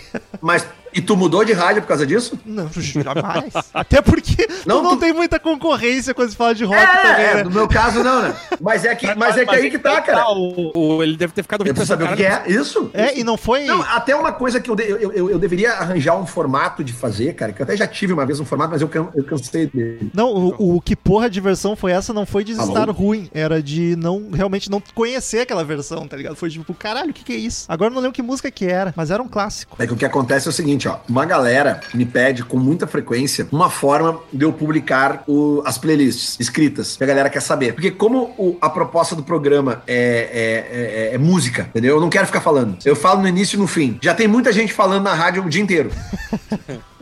No, no- no meu horário, eu me, eu me proponho a falar o início, ali que eu falo ali, cara, minuto e meio, dois. Eu tenho que estar patrocinador, eu tenho que anunciar as coisas que vão tocar, eu tenho que falar uma coisinha ou outra, e no final. Então, assim, eu não tenho muito tempo pra falar. Então, eu não tenho como dizer tudo que tocou. Geralmente eu digo, ah, hoje você vai ouvir isso, isso, isso e aquilo. Aí eu anuncio a primeira música e vou desanunciar a última música, lá no fim do programa. Então, tem uma galera que me pede eu publicar os setlists. Eu fazia isso, eu criei um Twitter do Ateli Rock e publicava todos os dias por escrito. Mas enche o saco de fazer isso.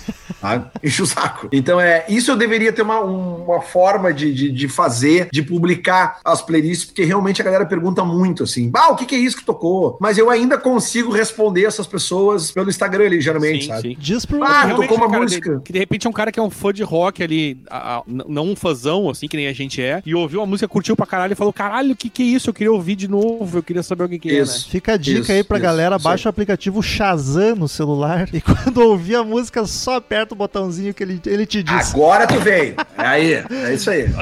Aí não É isso aí. erro. Shazam.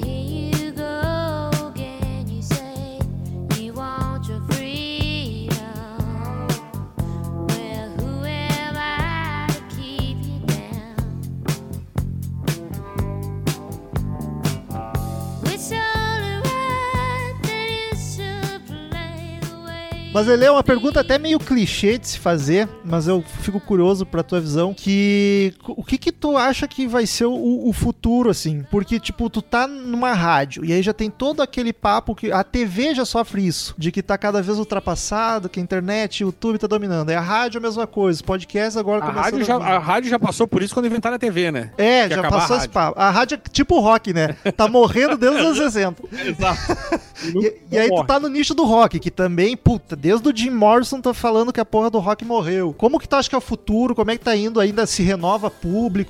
A rádio tem que se inovar? Como é que funciona esse lance? Qual é a- Existe essa preocupação na mídia? Cara, é, va- vai muito de encontro à resposta anterior que eu te dei. é, que é o seguinte, ó. O cara que ouve rádio, ele não para na frente do rádio, ele não fica olhando pro rádio, ouvindo rádio. Ele fica fazendo outra coisa. Ou o cara tá dentro do carro, ou ele tá em casa com o rádio ligado, tá fazendo rango, ou tá lavando a louça, ou tá com a TV ligada com volume baixo, ou tá no computador, ou tá tomando banho, ou tá arrumando, tá limpando a casa, ou tá brincando com os filhos, sei lá. O rádio tá sempre ali. Tem o cara que de repente tá com fone de ouvido, tá no ônibus, voltando pra casa, tá com o radinho, sabe? Ou tá ouvindo podcast, ou às vezes tá ouvindo rádio, sabe? O cara que tá dirigindo o carro, voltando pra casa, o cara que tá trabalhando no carro, que tem um Uber, sabe? Tem uma galera que me ouve no Uber, uma galera, Uber é verdade. 99, Esses ouvem todos esses aplicativos. Então, assim, ó, eu acho, eu acho muito difícil o rádio morrer, cara. Acho porque o rádio ele não te obriga a tu parar o que tu tá fazendo pra tu ouvir rádio, né? E, e é uma tendência que eu vejo na- na- na- no ser humano, né? Nas novas gerações, essas habilidades simultâneas, sabe? De, de, de- porque as crianças estão cada vez mais ligeiras, mais espertas. Eu tenho uma filha de seis anos, cara, que é um avião, assim, sabe? Ela, então, tipo, sabe, é, é, é muito difícil, assim, é, é, o rádio morrer, porque porque tem essa, essa maleabilidade, entendeu? A pessoa ela não precisa ficar na frente do rádio para ouvi-lo, como é no caso de uma TV. A TV também, cara, se falou que a TV ia morrer com o YouTube, talvez, talvez, porque realmente a TV, é, é, tu tem aquela necessidade de que a TV te obriga a ouvir, a ver o programa na hora X, né? É, e o YouTube te dá essa liberdade de tu ver na hora que tu quer. Ali, a própria Globo, se for ver, cara, tem vários programas ali que os caras fazem podcast, inclusive, né? Mas claro, se, tu, É pra- se todos os comerciais da Rede Globo, de alguns meses pra cá, todos os comerciais da Rede Globo chamam as pessoas para o Globoplay. Ah, Porque isso é uma Exatamente, tendência natural. Play. Isso. Isso é uma tendência natural. Eu perguntei pro Lelê, É mas... uma coisa que as, as gravadoras não souberam se adaptar, por exemplo, a esse novo mundo. Eles ficaram batendo na- na- no muro, tentando a- acabar com o negócio da música, e aí veio o streaming e acabou com eles de vez. E que a TV tá se adaptando, entendeu? E a rádio, eu acredito que também, porque a rádio também tem os programas que estão lá em podcast. Mas é, é, é- é que é- é- esse tipo de erro ele se comete por uma coisa, chamada ganância. tá? Exatamente. Se a, se a gente voltar lá na virada dos 90 para os 2000, Isso. é, a, gente, a gente vai lembrar que isso já aconteceu quando começaram a rolar os sites de compartilhamento de música. Lembra? O Emule, Casar, né? o, Casa A, aí toda Lembra aquela que a briga. Metallica lá, lembra? O, o Casar, Casar, foi toda a briga das gravadoras, do Napster, isso aí. Napster, Isso, sabe? Napster, tipo assim, isso. cara, é, é que aí que tá. E adiantou pra quê essas brigas? Eles Nada. perderam, eles perderam, né? Tem coisas, tem forma, é- é- é- essa, essa evolução da tecnologia, tem coisas que tu não pode brigar. Não dá, velho. Não dá. Ou, sabe? É é uma velha frase, tu não pode destruir o inimigo, te une a ele. É o famoso.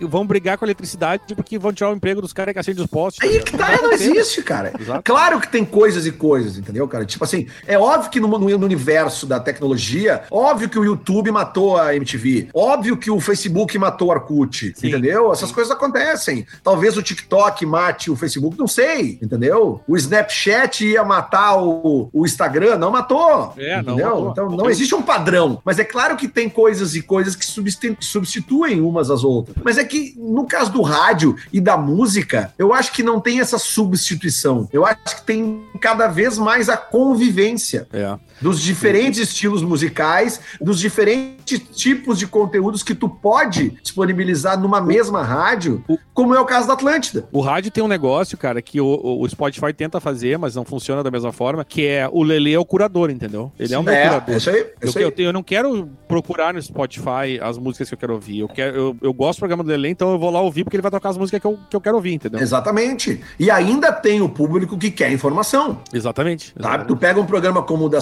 102.3, o meio-dia, que é um programa diferente do Ateli Rock em formato, porque ele tem um intervalo. Então o que acontece? Eu tenho mais aonde falar. É, lá, lá tu Eu- fala mais, né? Eu falo no fim do primeiro bloco e falo no fim do segundo. Eu já não falo no início do segundo bloco, que é, é uma ideia minha, é falar menos, entendeu? Tocar mais música e falar menos. Mas, por exemplo, eu, eu faço o primeiro bloco, eu faço a introdução do programa, primeiro bloco, encerro o primeiro bloco, falo de novo e já chamo pro segundo. Eu já deixo no ouvinte a vontade de não me não sair fora na hora do intervalo. Então eu já, eu já provoco, eu já anuncio o que, que eu vou fazer no segundo bloco. Ó, hoje é aniversário, essa semana aí, era aniversário do Bruce Springsteen. Sabe? Pô, Bruce Springsteen, ícone do rock and roll. Segundo bloco, só Bruce Springsteen. Eu já aviso. Tu não gosta de Bruce Springsteen, então tchau, nem ouve meu programa mesmo.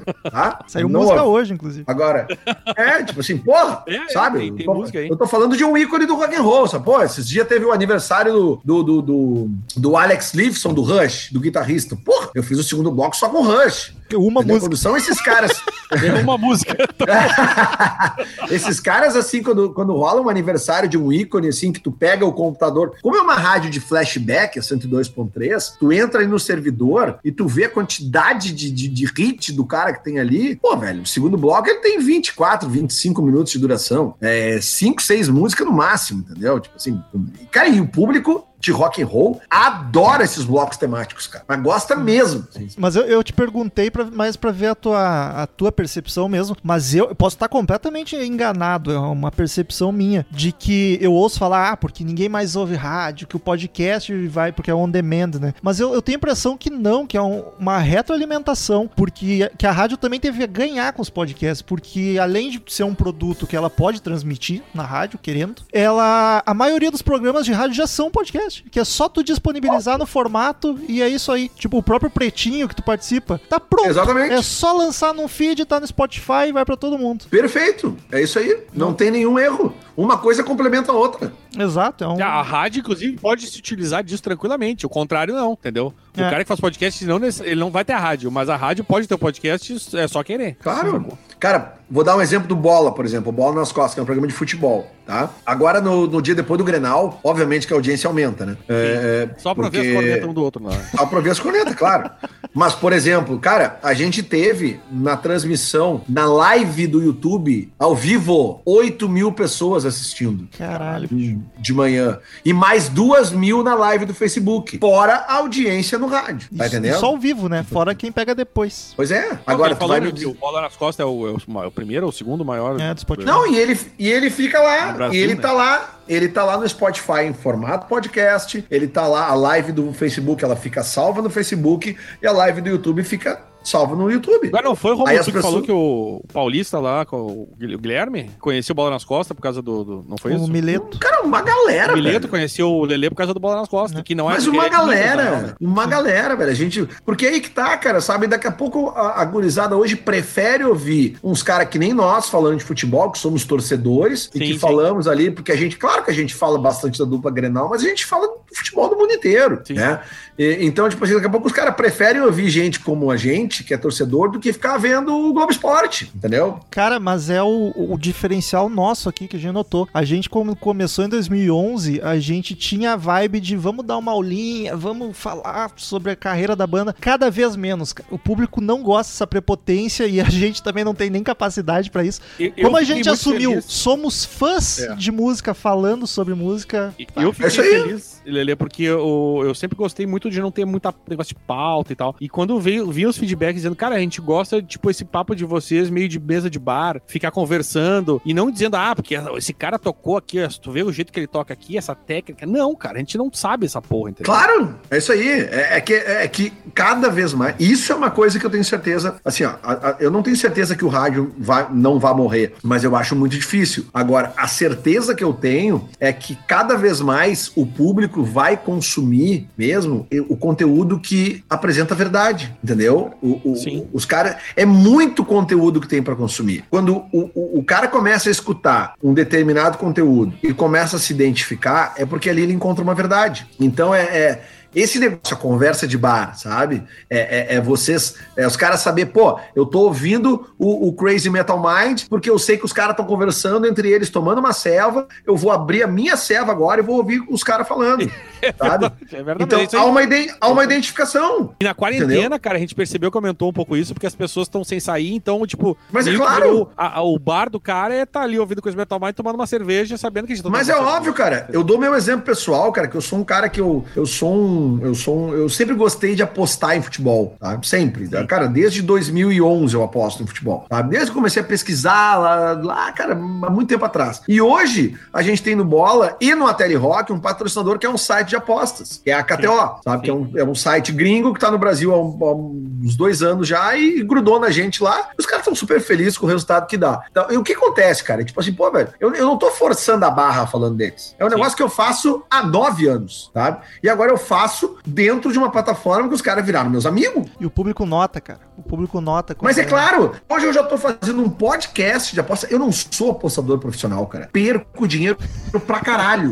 Mas eu também ganho dinheiro pra caralho, sabe? E eu não tô falando de grandes cifras. Eu sou um cara que brinca, eu brinco, eu me divirto, eu sei os meus, meus limites e eu falo isso hoje num podcast semanal. Eu e o Duda Garbi. A gente fala, a gente analisa os números, as apostas, até porque o futebol é, é um troço, é um, é um esporte de. de- tem, tem lógica, mas nem sempre a lógica acontece. É, E aí que tá o exatamente. barato. É aí que tá o barato, como diria o Tim Maia. Então, assim, mas o que, que a galera identifica na gente? Verdade? Por quê? Porque sabem que a gente é torcedor, que a gente é consumidor do produto futebol e que a aposta acaba sendo também um braço do consumo do produto que a gente fala todo dia, entendeu? Então, tipo assim, a gente e a gente deixa claro isso no podcast. Olha só, gente, nós não somos apostadores profissionais. Nós somos pessoas comuns que gostam de futebol e que perde e ganha apostando. Aliás, acho que essa é a melhor dica, porque dizer pros caras, velho, vocês não precisam ser profissional pra apostar. Claro que não. Gastem o dinheiro de vocês, vocês vão lá, põem dois pilinhas só pra se divertir. Mas entendeu? Exatamente o que a gente diz, cara. É, É, divirta-se. é a gente aí. fala, a gente brinca muito, por exemplo, com a questão das múltiplas, sabe? Ah, por que, que as múltiplas? Porque daí tu bota vários jogos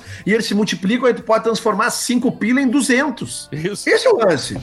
Porque isso é a verdade, é o que eu faço, cara. Eu não fico apostando 300 reais, 500, cara. Não, cara. Mas, é- mas só pra gente retomar ali, voltando às casinhas, é, eu só citei esse exemplo do lance da KTO e também do, do, do, do- do podcast, porque é ali que tá, cara. É, é, não tem mentira. Ninguém fica mentindo ali, dizendo, ah, bote o seu dinheiro na KTO, gaste. Aposto. Não, cara. Eu, eu mostro pros caras na minha rede social, olha aqui, ganhei hoje, tá? Ganhei. Eu não fico mostrando que eu perco, né? Mas eu falo sem nenhum problema, eu falo pros caras, bah, ontem me dei mal. Bah, ontem me dei mal. Só que o me dei mal é perder 5, perder 10, perder 15. Não é perder 500, perder mil, me viciar num troço, sabe? Não tem isso. Então a pessoa identifica, a pessoa saca, a pessoa entende. Se ela te acompanha 2, 3, 4, 5, 6, 10 dias seguidos, ela já começa a saber se o que tu tá falando é verdade ou não é. O público entende, cara. O público não é burro. Não, é verdade.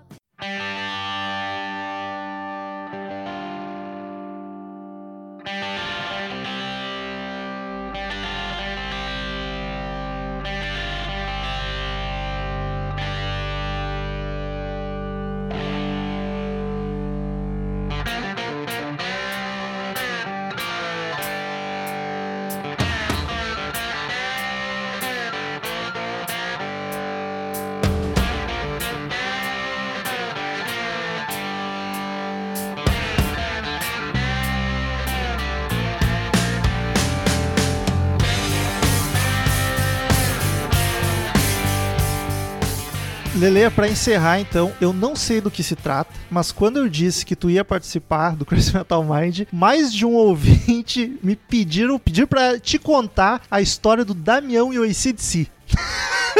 Não faço ideia do que essa história seja. é demais, cara.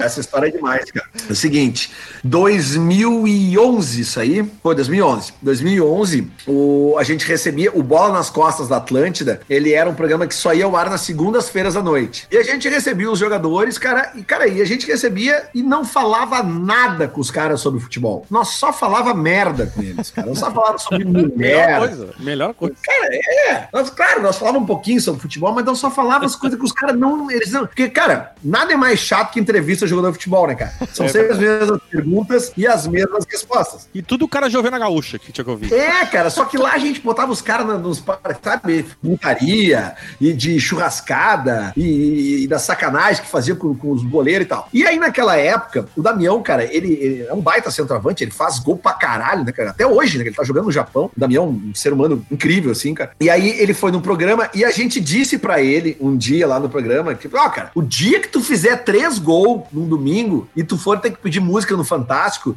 tu vai ter que pedir CDC.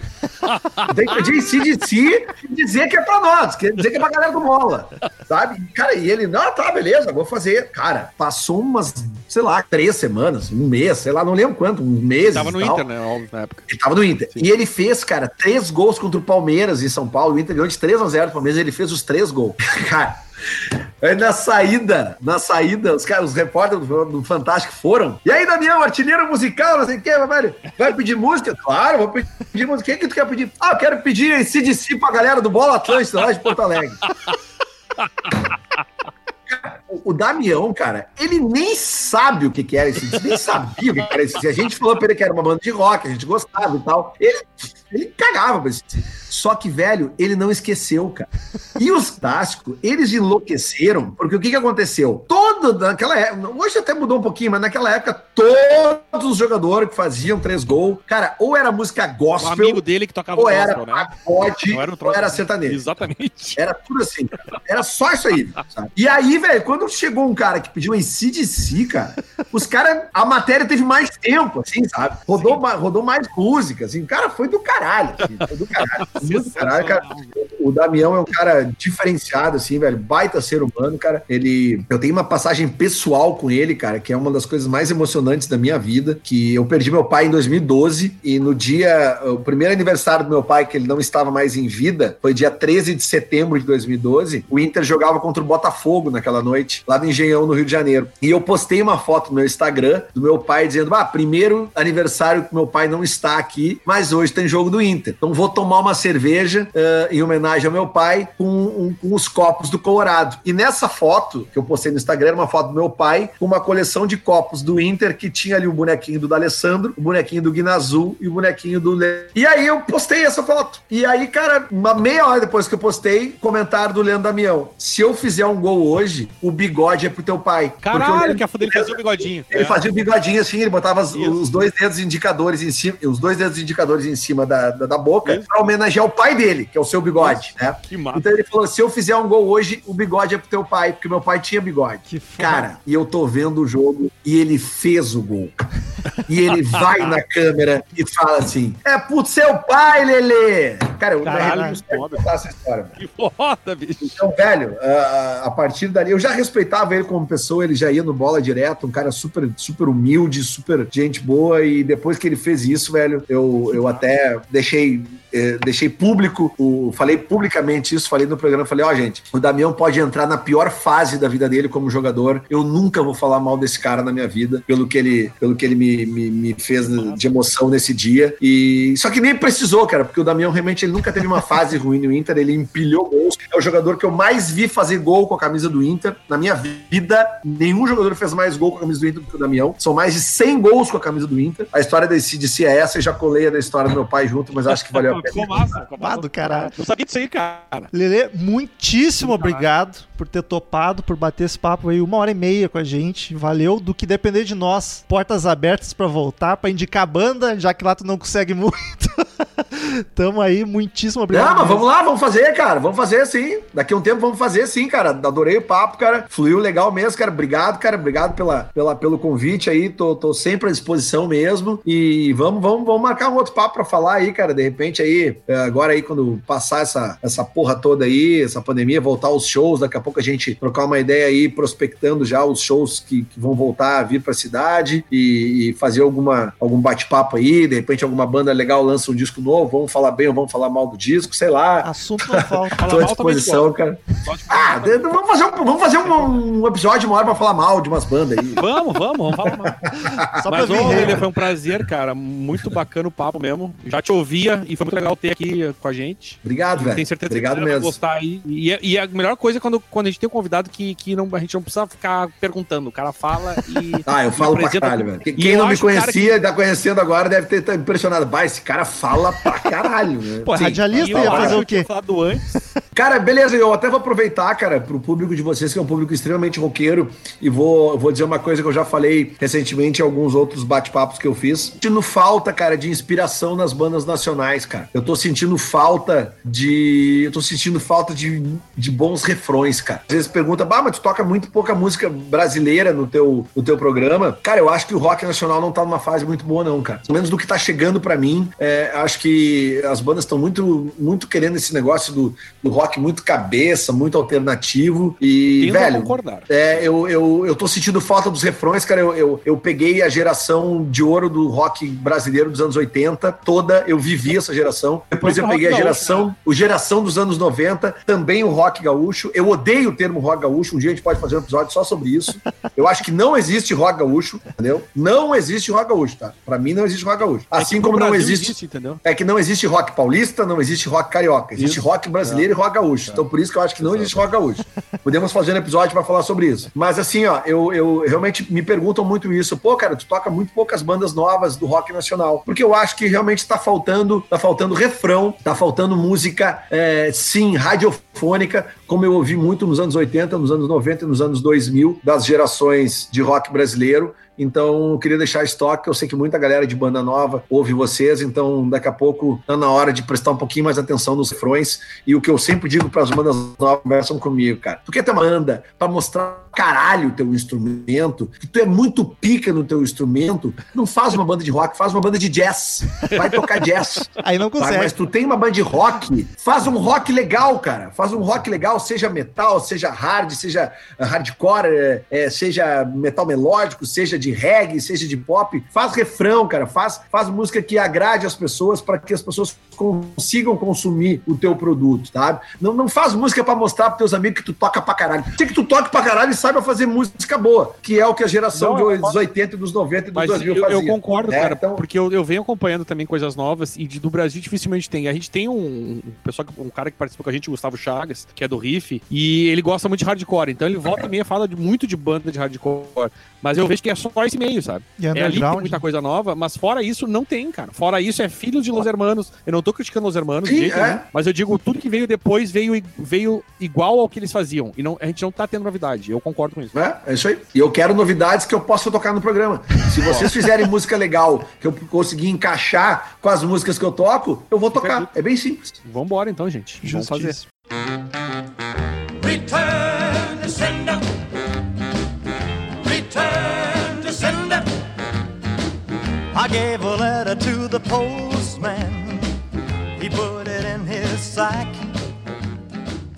Então, queridos ouvintes, quem quiser mandar e-mail pra gente, clique em contato no menu do site ou mande e-mail direto para crazymetalmind, arroba crazymetalmind.com que a gente lê no ar na próxima semana. Siga-nos no Twitter e no Instagram, arroba crazymetalmind, arroba Ezerhard, arroba Romulo Conze, arroba Leleolele. E Daniel, primeiro e-mail da semana, tivemos bastante e-mails, o episódio de André Matos teve um feedback muito positivo. Maravilhoso. O, diz aqui o Ageu de Oliveira, que mandou sobre justamente André Matos. E aí, Romulo e Daniel, beleza? Tudo ótimo. Aqui é o Ageu, que de vez em quando enche o saco de vocês no Twitter. Como eu quero agradecer por vocês por esse episódio. Eu lembro que cheguei a propor esse episódio no Twitter e rolou uma trollada do Moita com vocês, que eu cheguei a acreditar. e assim que soube que o episódio foi pro ar, interrompi a minha maratona podcastal para conferir. E que episódio foda, meu podcast preferido. Sim, acima do Nerdcast e do Pelada na Net. Chupa!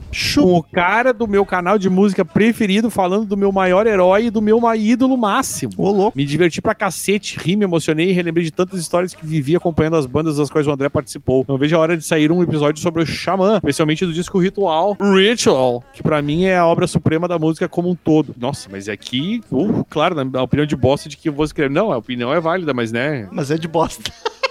não, não é bosta, é que o cara é claramente um fã, né? Enfim, devo ter escrito uma porrada de coisas sem sentido, pois ainda. Isso isso é nossa, a gente fala só, a gente não escreve. Pois ainda estou sob a emoção do episódio que acabei de ouvir. Na verdade, mais uma vez, ah, por fazer esse podcast que definitivamente é o mais importante da minha vida. Caralho. Que coisa bonita. Vocês são foda sempre. Eu estou emocionado. Tô aqui. Eu não posso dizer que está me correndo uma lágrima, que hoje tem gente vendo. E aí vamos dizer que é mentira, mas tá quase. Um grande abraço pra vocês, desde, deste fã, ouvinte e novo padrinho de vocês. Olha aí que momento! Que lindo, que lindo. Isso aí, gente. PS Daniel, você não quer o Lua de volta no Grêmio? RSRS não! Já foi. Próximo Gosta de- aí também, não. Daniel Cavalcante, assunto Feedback 5. Fala, Headbangers, hips, grunts, punks góticos e pessoas de merda que leem essa bagaça. Primeiramente, Cris, tudo bem com você? Saudades. E aí, cambada? Eita. Tudo ótimo, Daniel Cavalcante. Muita saudade, não tens aparecido no câmera privê mais.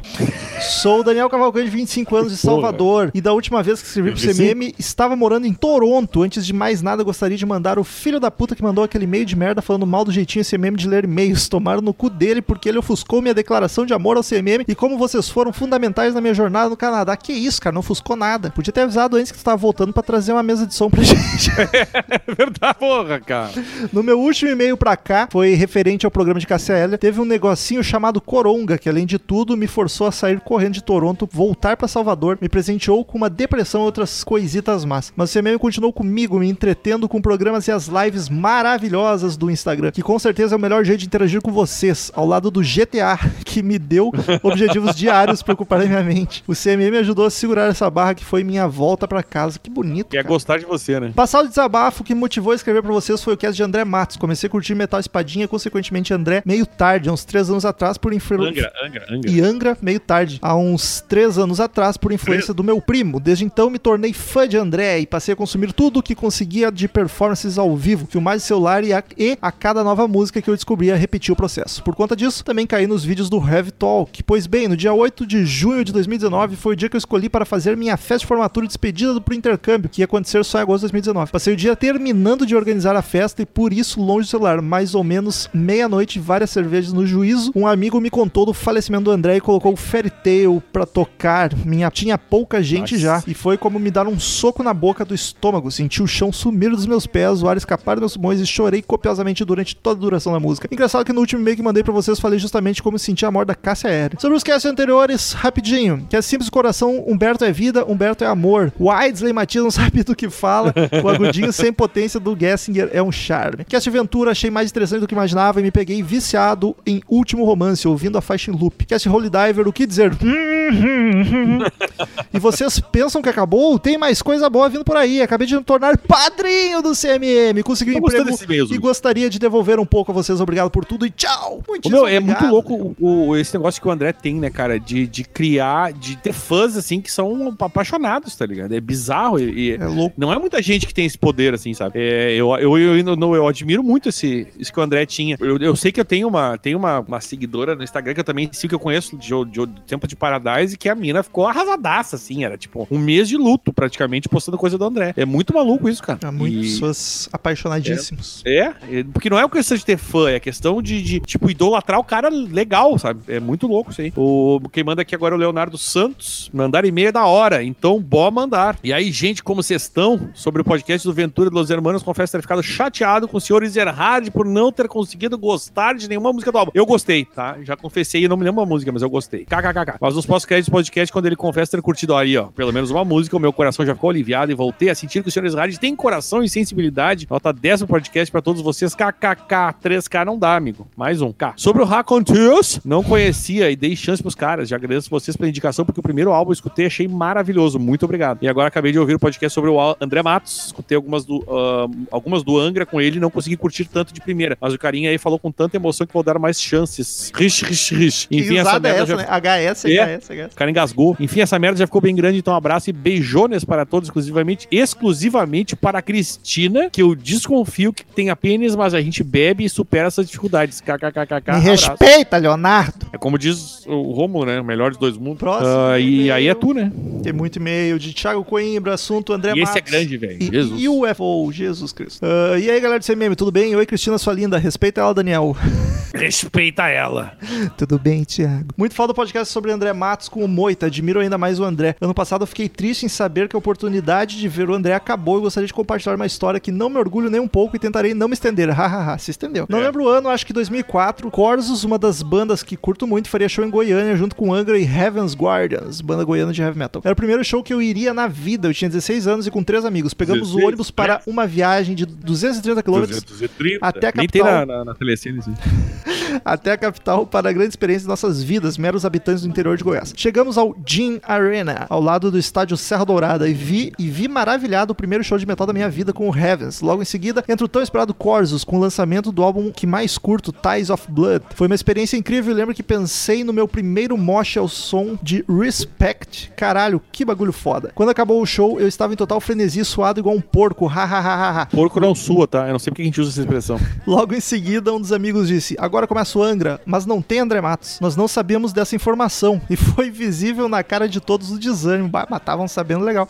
Logo na primeira música, que não me lembro qual era, viramos as costas e todos fomos embora para no dia seguinte fazer a viagem de volta. Saindo do ginásio já bateu arrependimento ali, mas ficar sozinho na capital pela primeira vez seria outro erro. Enfim, me arrependo demais de não ter assistido o Angra ali por puro hate do Edu e nunca ter assistido o André, já que achava seu vocal sensacional e curtia demais o Iron Maiden nessa época. Eu, eu acho bacana que os caras gostavam tanto de Angra que não sabia nem quem era vocalista, né? Exato. Sobre o UFO, sempre ouvi falar e nunca escutei nada deles por vontade própria, até ver o podcast No Heavy Petting. E resolvi escutar antes do disco para então dar play no podcast. Meus amigos, que bagulho foda. Cada música era um coraçãozinho do Spotify até que o disco acabou e todas as músicas estavam marcadas. Hahaha. Ouvindo o podcast, concordei com cada palavra. Desculpa o e-mail gigante, obrigado pelas experiências gratificantes que proporcionam para nós. Grande abraço! Eu, depois do último e-mail que vou dizer, foi o Alisson e Matias, tá? Eis aqui mais um suspeitão de Sold. Suíça Malvadão, pra quem não sabe. Fala, galera mais suspeita da podosfera mundial. Tudo certo com você? Sucesso. Em meu último e-mail fui um tanto amargo, confesso. Os Hermanos Engenheiros não é pra mim, pelo visto, apesar de gostar de algumas músicas da primeira. Mas tratando de ouvir um álbum completo, realmente tornam-se maçantes pra mim, enfim. Tanto já falou, esquece esse assunto, cara. Diferente dessa banda abordada no último episódio, Sod é foda. Curiosamente, o Steel This Album é o álbum mais fraco, entre aspas, da banda, nitidamente repleto de canções lá do B, entre aspas, se é que podemos chamá-las assim. Entretanto, é um álbum, puta álbum bom. Quais bandas não gostariam de ter um roulette pra chamar de sua, ou ter uma IAIO pra poder iniciar seus shows? E eu li certo isso, hein? E aí,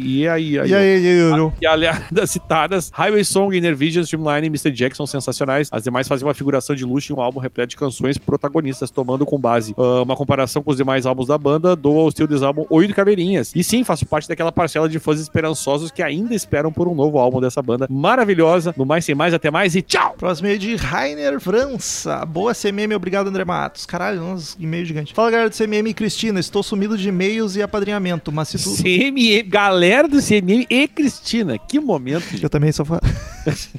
Para. Também sou parte da galera. Mas se tudo dar certo, 2021 tiver a vacina, volto com 2021. tudo pra padrinhar. Felizmente, minha área de trabalho é sempre uma das primeiras a ser afetada com crises financeiras e pandêmicas, mas mesmo o Atila dizendo que agora pode sair, mas com cuidado, estou de volta ao trabalho. O Atila não falou que pode sair, viu, gente? Só pra ficar ligado. Estou de volta ao trabalho estabilizando CMM já está nas minhas prioridades. Dito isso, que podcast foda e necessário. Eu conheci o André a partir do Angra e foi engraçado porque na época do Rebirth viciei e fui procurar saber da banda e aí quando comprei o CD do Angels Cry, fui ouvir e minha primeira reação foi caralho, o Edu cantava muito melhor nessa época. quando fui numa lan house e tive como pesquisar melhor, vi que era o maestro e mestre André Matos e a partir daí fui ouvir Xamã e tudo mais que envolve essa lenda. Ouço O todos Xamã com C ainda, né? Ouço todos os EPs, mas esse me fez enviar este e-mail com olhos cheios d'água em pleno ônibus, porque com certeza, se eu gosto de rock, André é um dos responsáveis. Muito legal e ficou um gosto de quero mais. Não vou me alongar mais e só agradecer a vocês e principalmente André Matos por tudo. Abraço e usem álcool gel e máscaras. Estamos Estamos usando. usando tempo inteiro. Agora um curtito. Podcast André Matos diz aqui o Ricardo Oliver. Olá, amigos, tudo dentro? Tudo dentro? Como assim, gente? Tudo dentro sempre. Eu tô, eu tô- eu no momento tô fora, faz tempo, né? Adorei a participação do Moita e espero que ele retorne. Acompanho o canal dele há bastante tempo. Também sou fã de André Matos e sentir bastante quando. E sentir, seria sentir, no caso, bastante quando soube da sua morte. Até produziu um vídeo. Queremos saber do vídeo. Enfim, vocês são fodas e agradeço pelo podcasts maravilhosos. Novamente peço que convidem Gustavo Cunha e Cha- Carlos Chin. Ambos manjam bem e seriam ótimos convidados e ambos gaúchos de qualidade. Não Grande sei quem são, mas vou anotar aqui. também. Também não tô Não ligado. temos. Próximo meio de Peralta das Lives. Assunto Sold e Maestro André Matos. Buenas, Romulo e Daniel. Como anda as cãibras? Eita, Piada entrada de live, hein? Eu Passando aqui pra me manifestar a respeito dessa sequência de episódios maravilhosos. Em primeiro lugar, o episódio sobre o Still This Album despertou uma nostalgia absurda em mim. Não ouvi o disco há anos, tinha até esquecido o quanto ele é bom. Enfim, fica a reflexão. Seria o Soul a maior banda de metal dos anos 2000? Não sei. tal- Não, o próprio Slipknot é mais, mais popular. Eu fico em dúvidas sobre os armenos e o Slipknot. Porém, o que torna o tamanho do Soul tão impressionante são, tão impressionante são os 15 anos sem lançar álbum. Se tivessem continuado, seriam ainda maiores, com certeza. Quanto ao EP sobre a carreira do André Matos, foi uma baita surpresa que me fez ganhar o dia. Foi muito emocionante ouvir meu podcast favorito, em parceria com meu youtuber favorito, falando sobre o meu vocalista favorito. A carreira do André um. foi tão rica que foi necessário um episódio de quase duas horas pra comentar apenas Duas? sobre os discos solos. O Moita trouxe uma vivência muito interessante para mas porque o Moita tinha um monte de história. Se fosse É eu e o Daniel mais é alguém da verdade. equipe, a meia horinha não matava tudo. É verdade. O homem precisa gravar outras vezes, seja sobre Xamã, Blind Guardian ou Viper. Voltará com certeza. Tomara que ao vivo, depois da pandemia. Pra encerrar, fica um gigantesco parabéns pelo trampo, abração cruzado e um beijo especial pra Cristina. Um beijo, Peralta. Cristina hoje tá bombando aqui, gente. O pessoal lembrou de mim. É, que tá, a câmera privê tá, tá, tá, tá rendendo aí. O pessoal tá carente na quarentena. Carente na quarentena. Esse próximo e-mail que é maravilhoso. O nome dele é maior do que e-mail, tá, gente? É o Sérgio Ricardo Alves Correia que diz: Hip Ed Van Halen. Abraço a todos. Aliás, sim, morreu essa semana. Felizmente, já aviso aqui, não vamos fazer episódio em homenagem, porque a gente tá com a agenda cheiaça. Então, infelizmente não, mas nós já temos episódios sobre a banda e sobre o 5150, se não me engano. Sobre um disco É, só. Então ouçam lá. Isso, então, assim, que morreu semana, sentiremos Isso. falta desse homem maravilhoso, grande guitarrista, ícone da guitarra, inven- inventor não, mas divulgador dos, dos taps lá, aquela maluquice. E foi cedaço, né? 65. Foi 65 aninhos. O- Júlio Luz Flores diz: Foi mal aí, galera. Já chega pedindo desculpa. É. Fala aí, mentes doidos do metal. Sou Júlio Luz Flores, tenho 43 anos e moro em Parobé, Rio Grande do Sul. 43. Venho aqui para ratificar meu e-mail anterior, pois achei que o Lies do Guns N' Roses vocês não analisariam por se tratar da reedição de um EP mais algumas músicas inéditas. É que, que tem o Daniel fazendo um lobby muito forte aí a gente Tá vai na fazer. discografia, é disco oficial. Como sou candidato à prefeitura de Porto Alegre, tenho que ficar bem com o eleitorado. kkkk.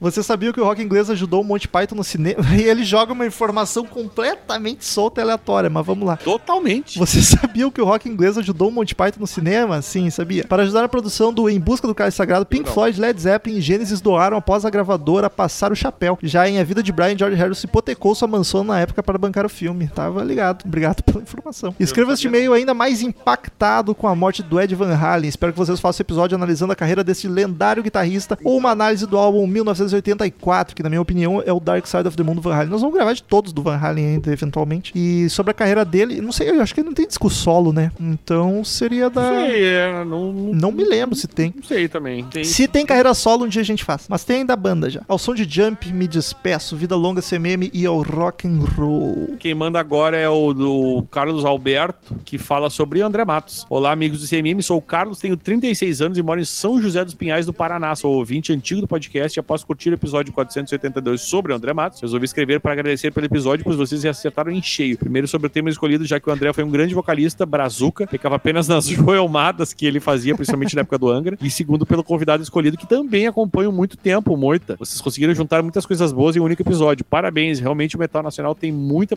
muitas preciosidades. Além de Angra e Xamã, que já estão nos holofotes há muito tempo, também seria interessante uma olhadinha, ou talvez até um episódio sobre as bandas Age of Artemis, Tuata e uh, de Danan, e principal. Nossa, agora eu boiei legal. E principalmente Angar. É aqui, né, Só- abraço. Eu só conheço o hangar dessas três aí, mas Pois vamos, é, gente. vamos analisar. Mandar pro departamento de Veja Bem. Próximo aí de Desert Noníssimo e-mail e André Matos. Tudo em cima, Daniel Zerhard Romulo Conze. Tudo, tudo Opa. em cima. Céu de brigadeiro sobre vocês. o ouvinte Aldo Teixeira outra vez, de novo. Olha que louco, não sabia da existência de André Matos, caralho. E quando Isso é finalmente... muito maluco, E cara. quando finalmente descubro, ele nem existe mais. Na realidade, eu sabia quem era o vocalista do Angra, mas não conhecia como André Matos. Era o Edu Falaschi, na real. O pior é que é mesmo. Tudo que eu ouvia e sabia era o vocal do Angra fez a música dos Cavaleiros Zodíacos, Esplêndida. Só então, quem fez a música dos Cavaleiros era o Edu Falaschi, não o André Matos. Então, Desert Eagle, tu continua sem saber quem é André Matos. Exatamente. Uma pena ele ter morrido, mas fazer o quê? O importante é que o sujeito Eu- mas esse não morreu, tá? É só pra É, o Edu tá vivo, pode seguir acompanhando.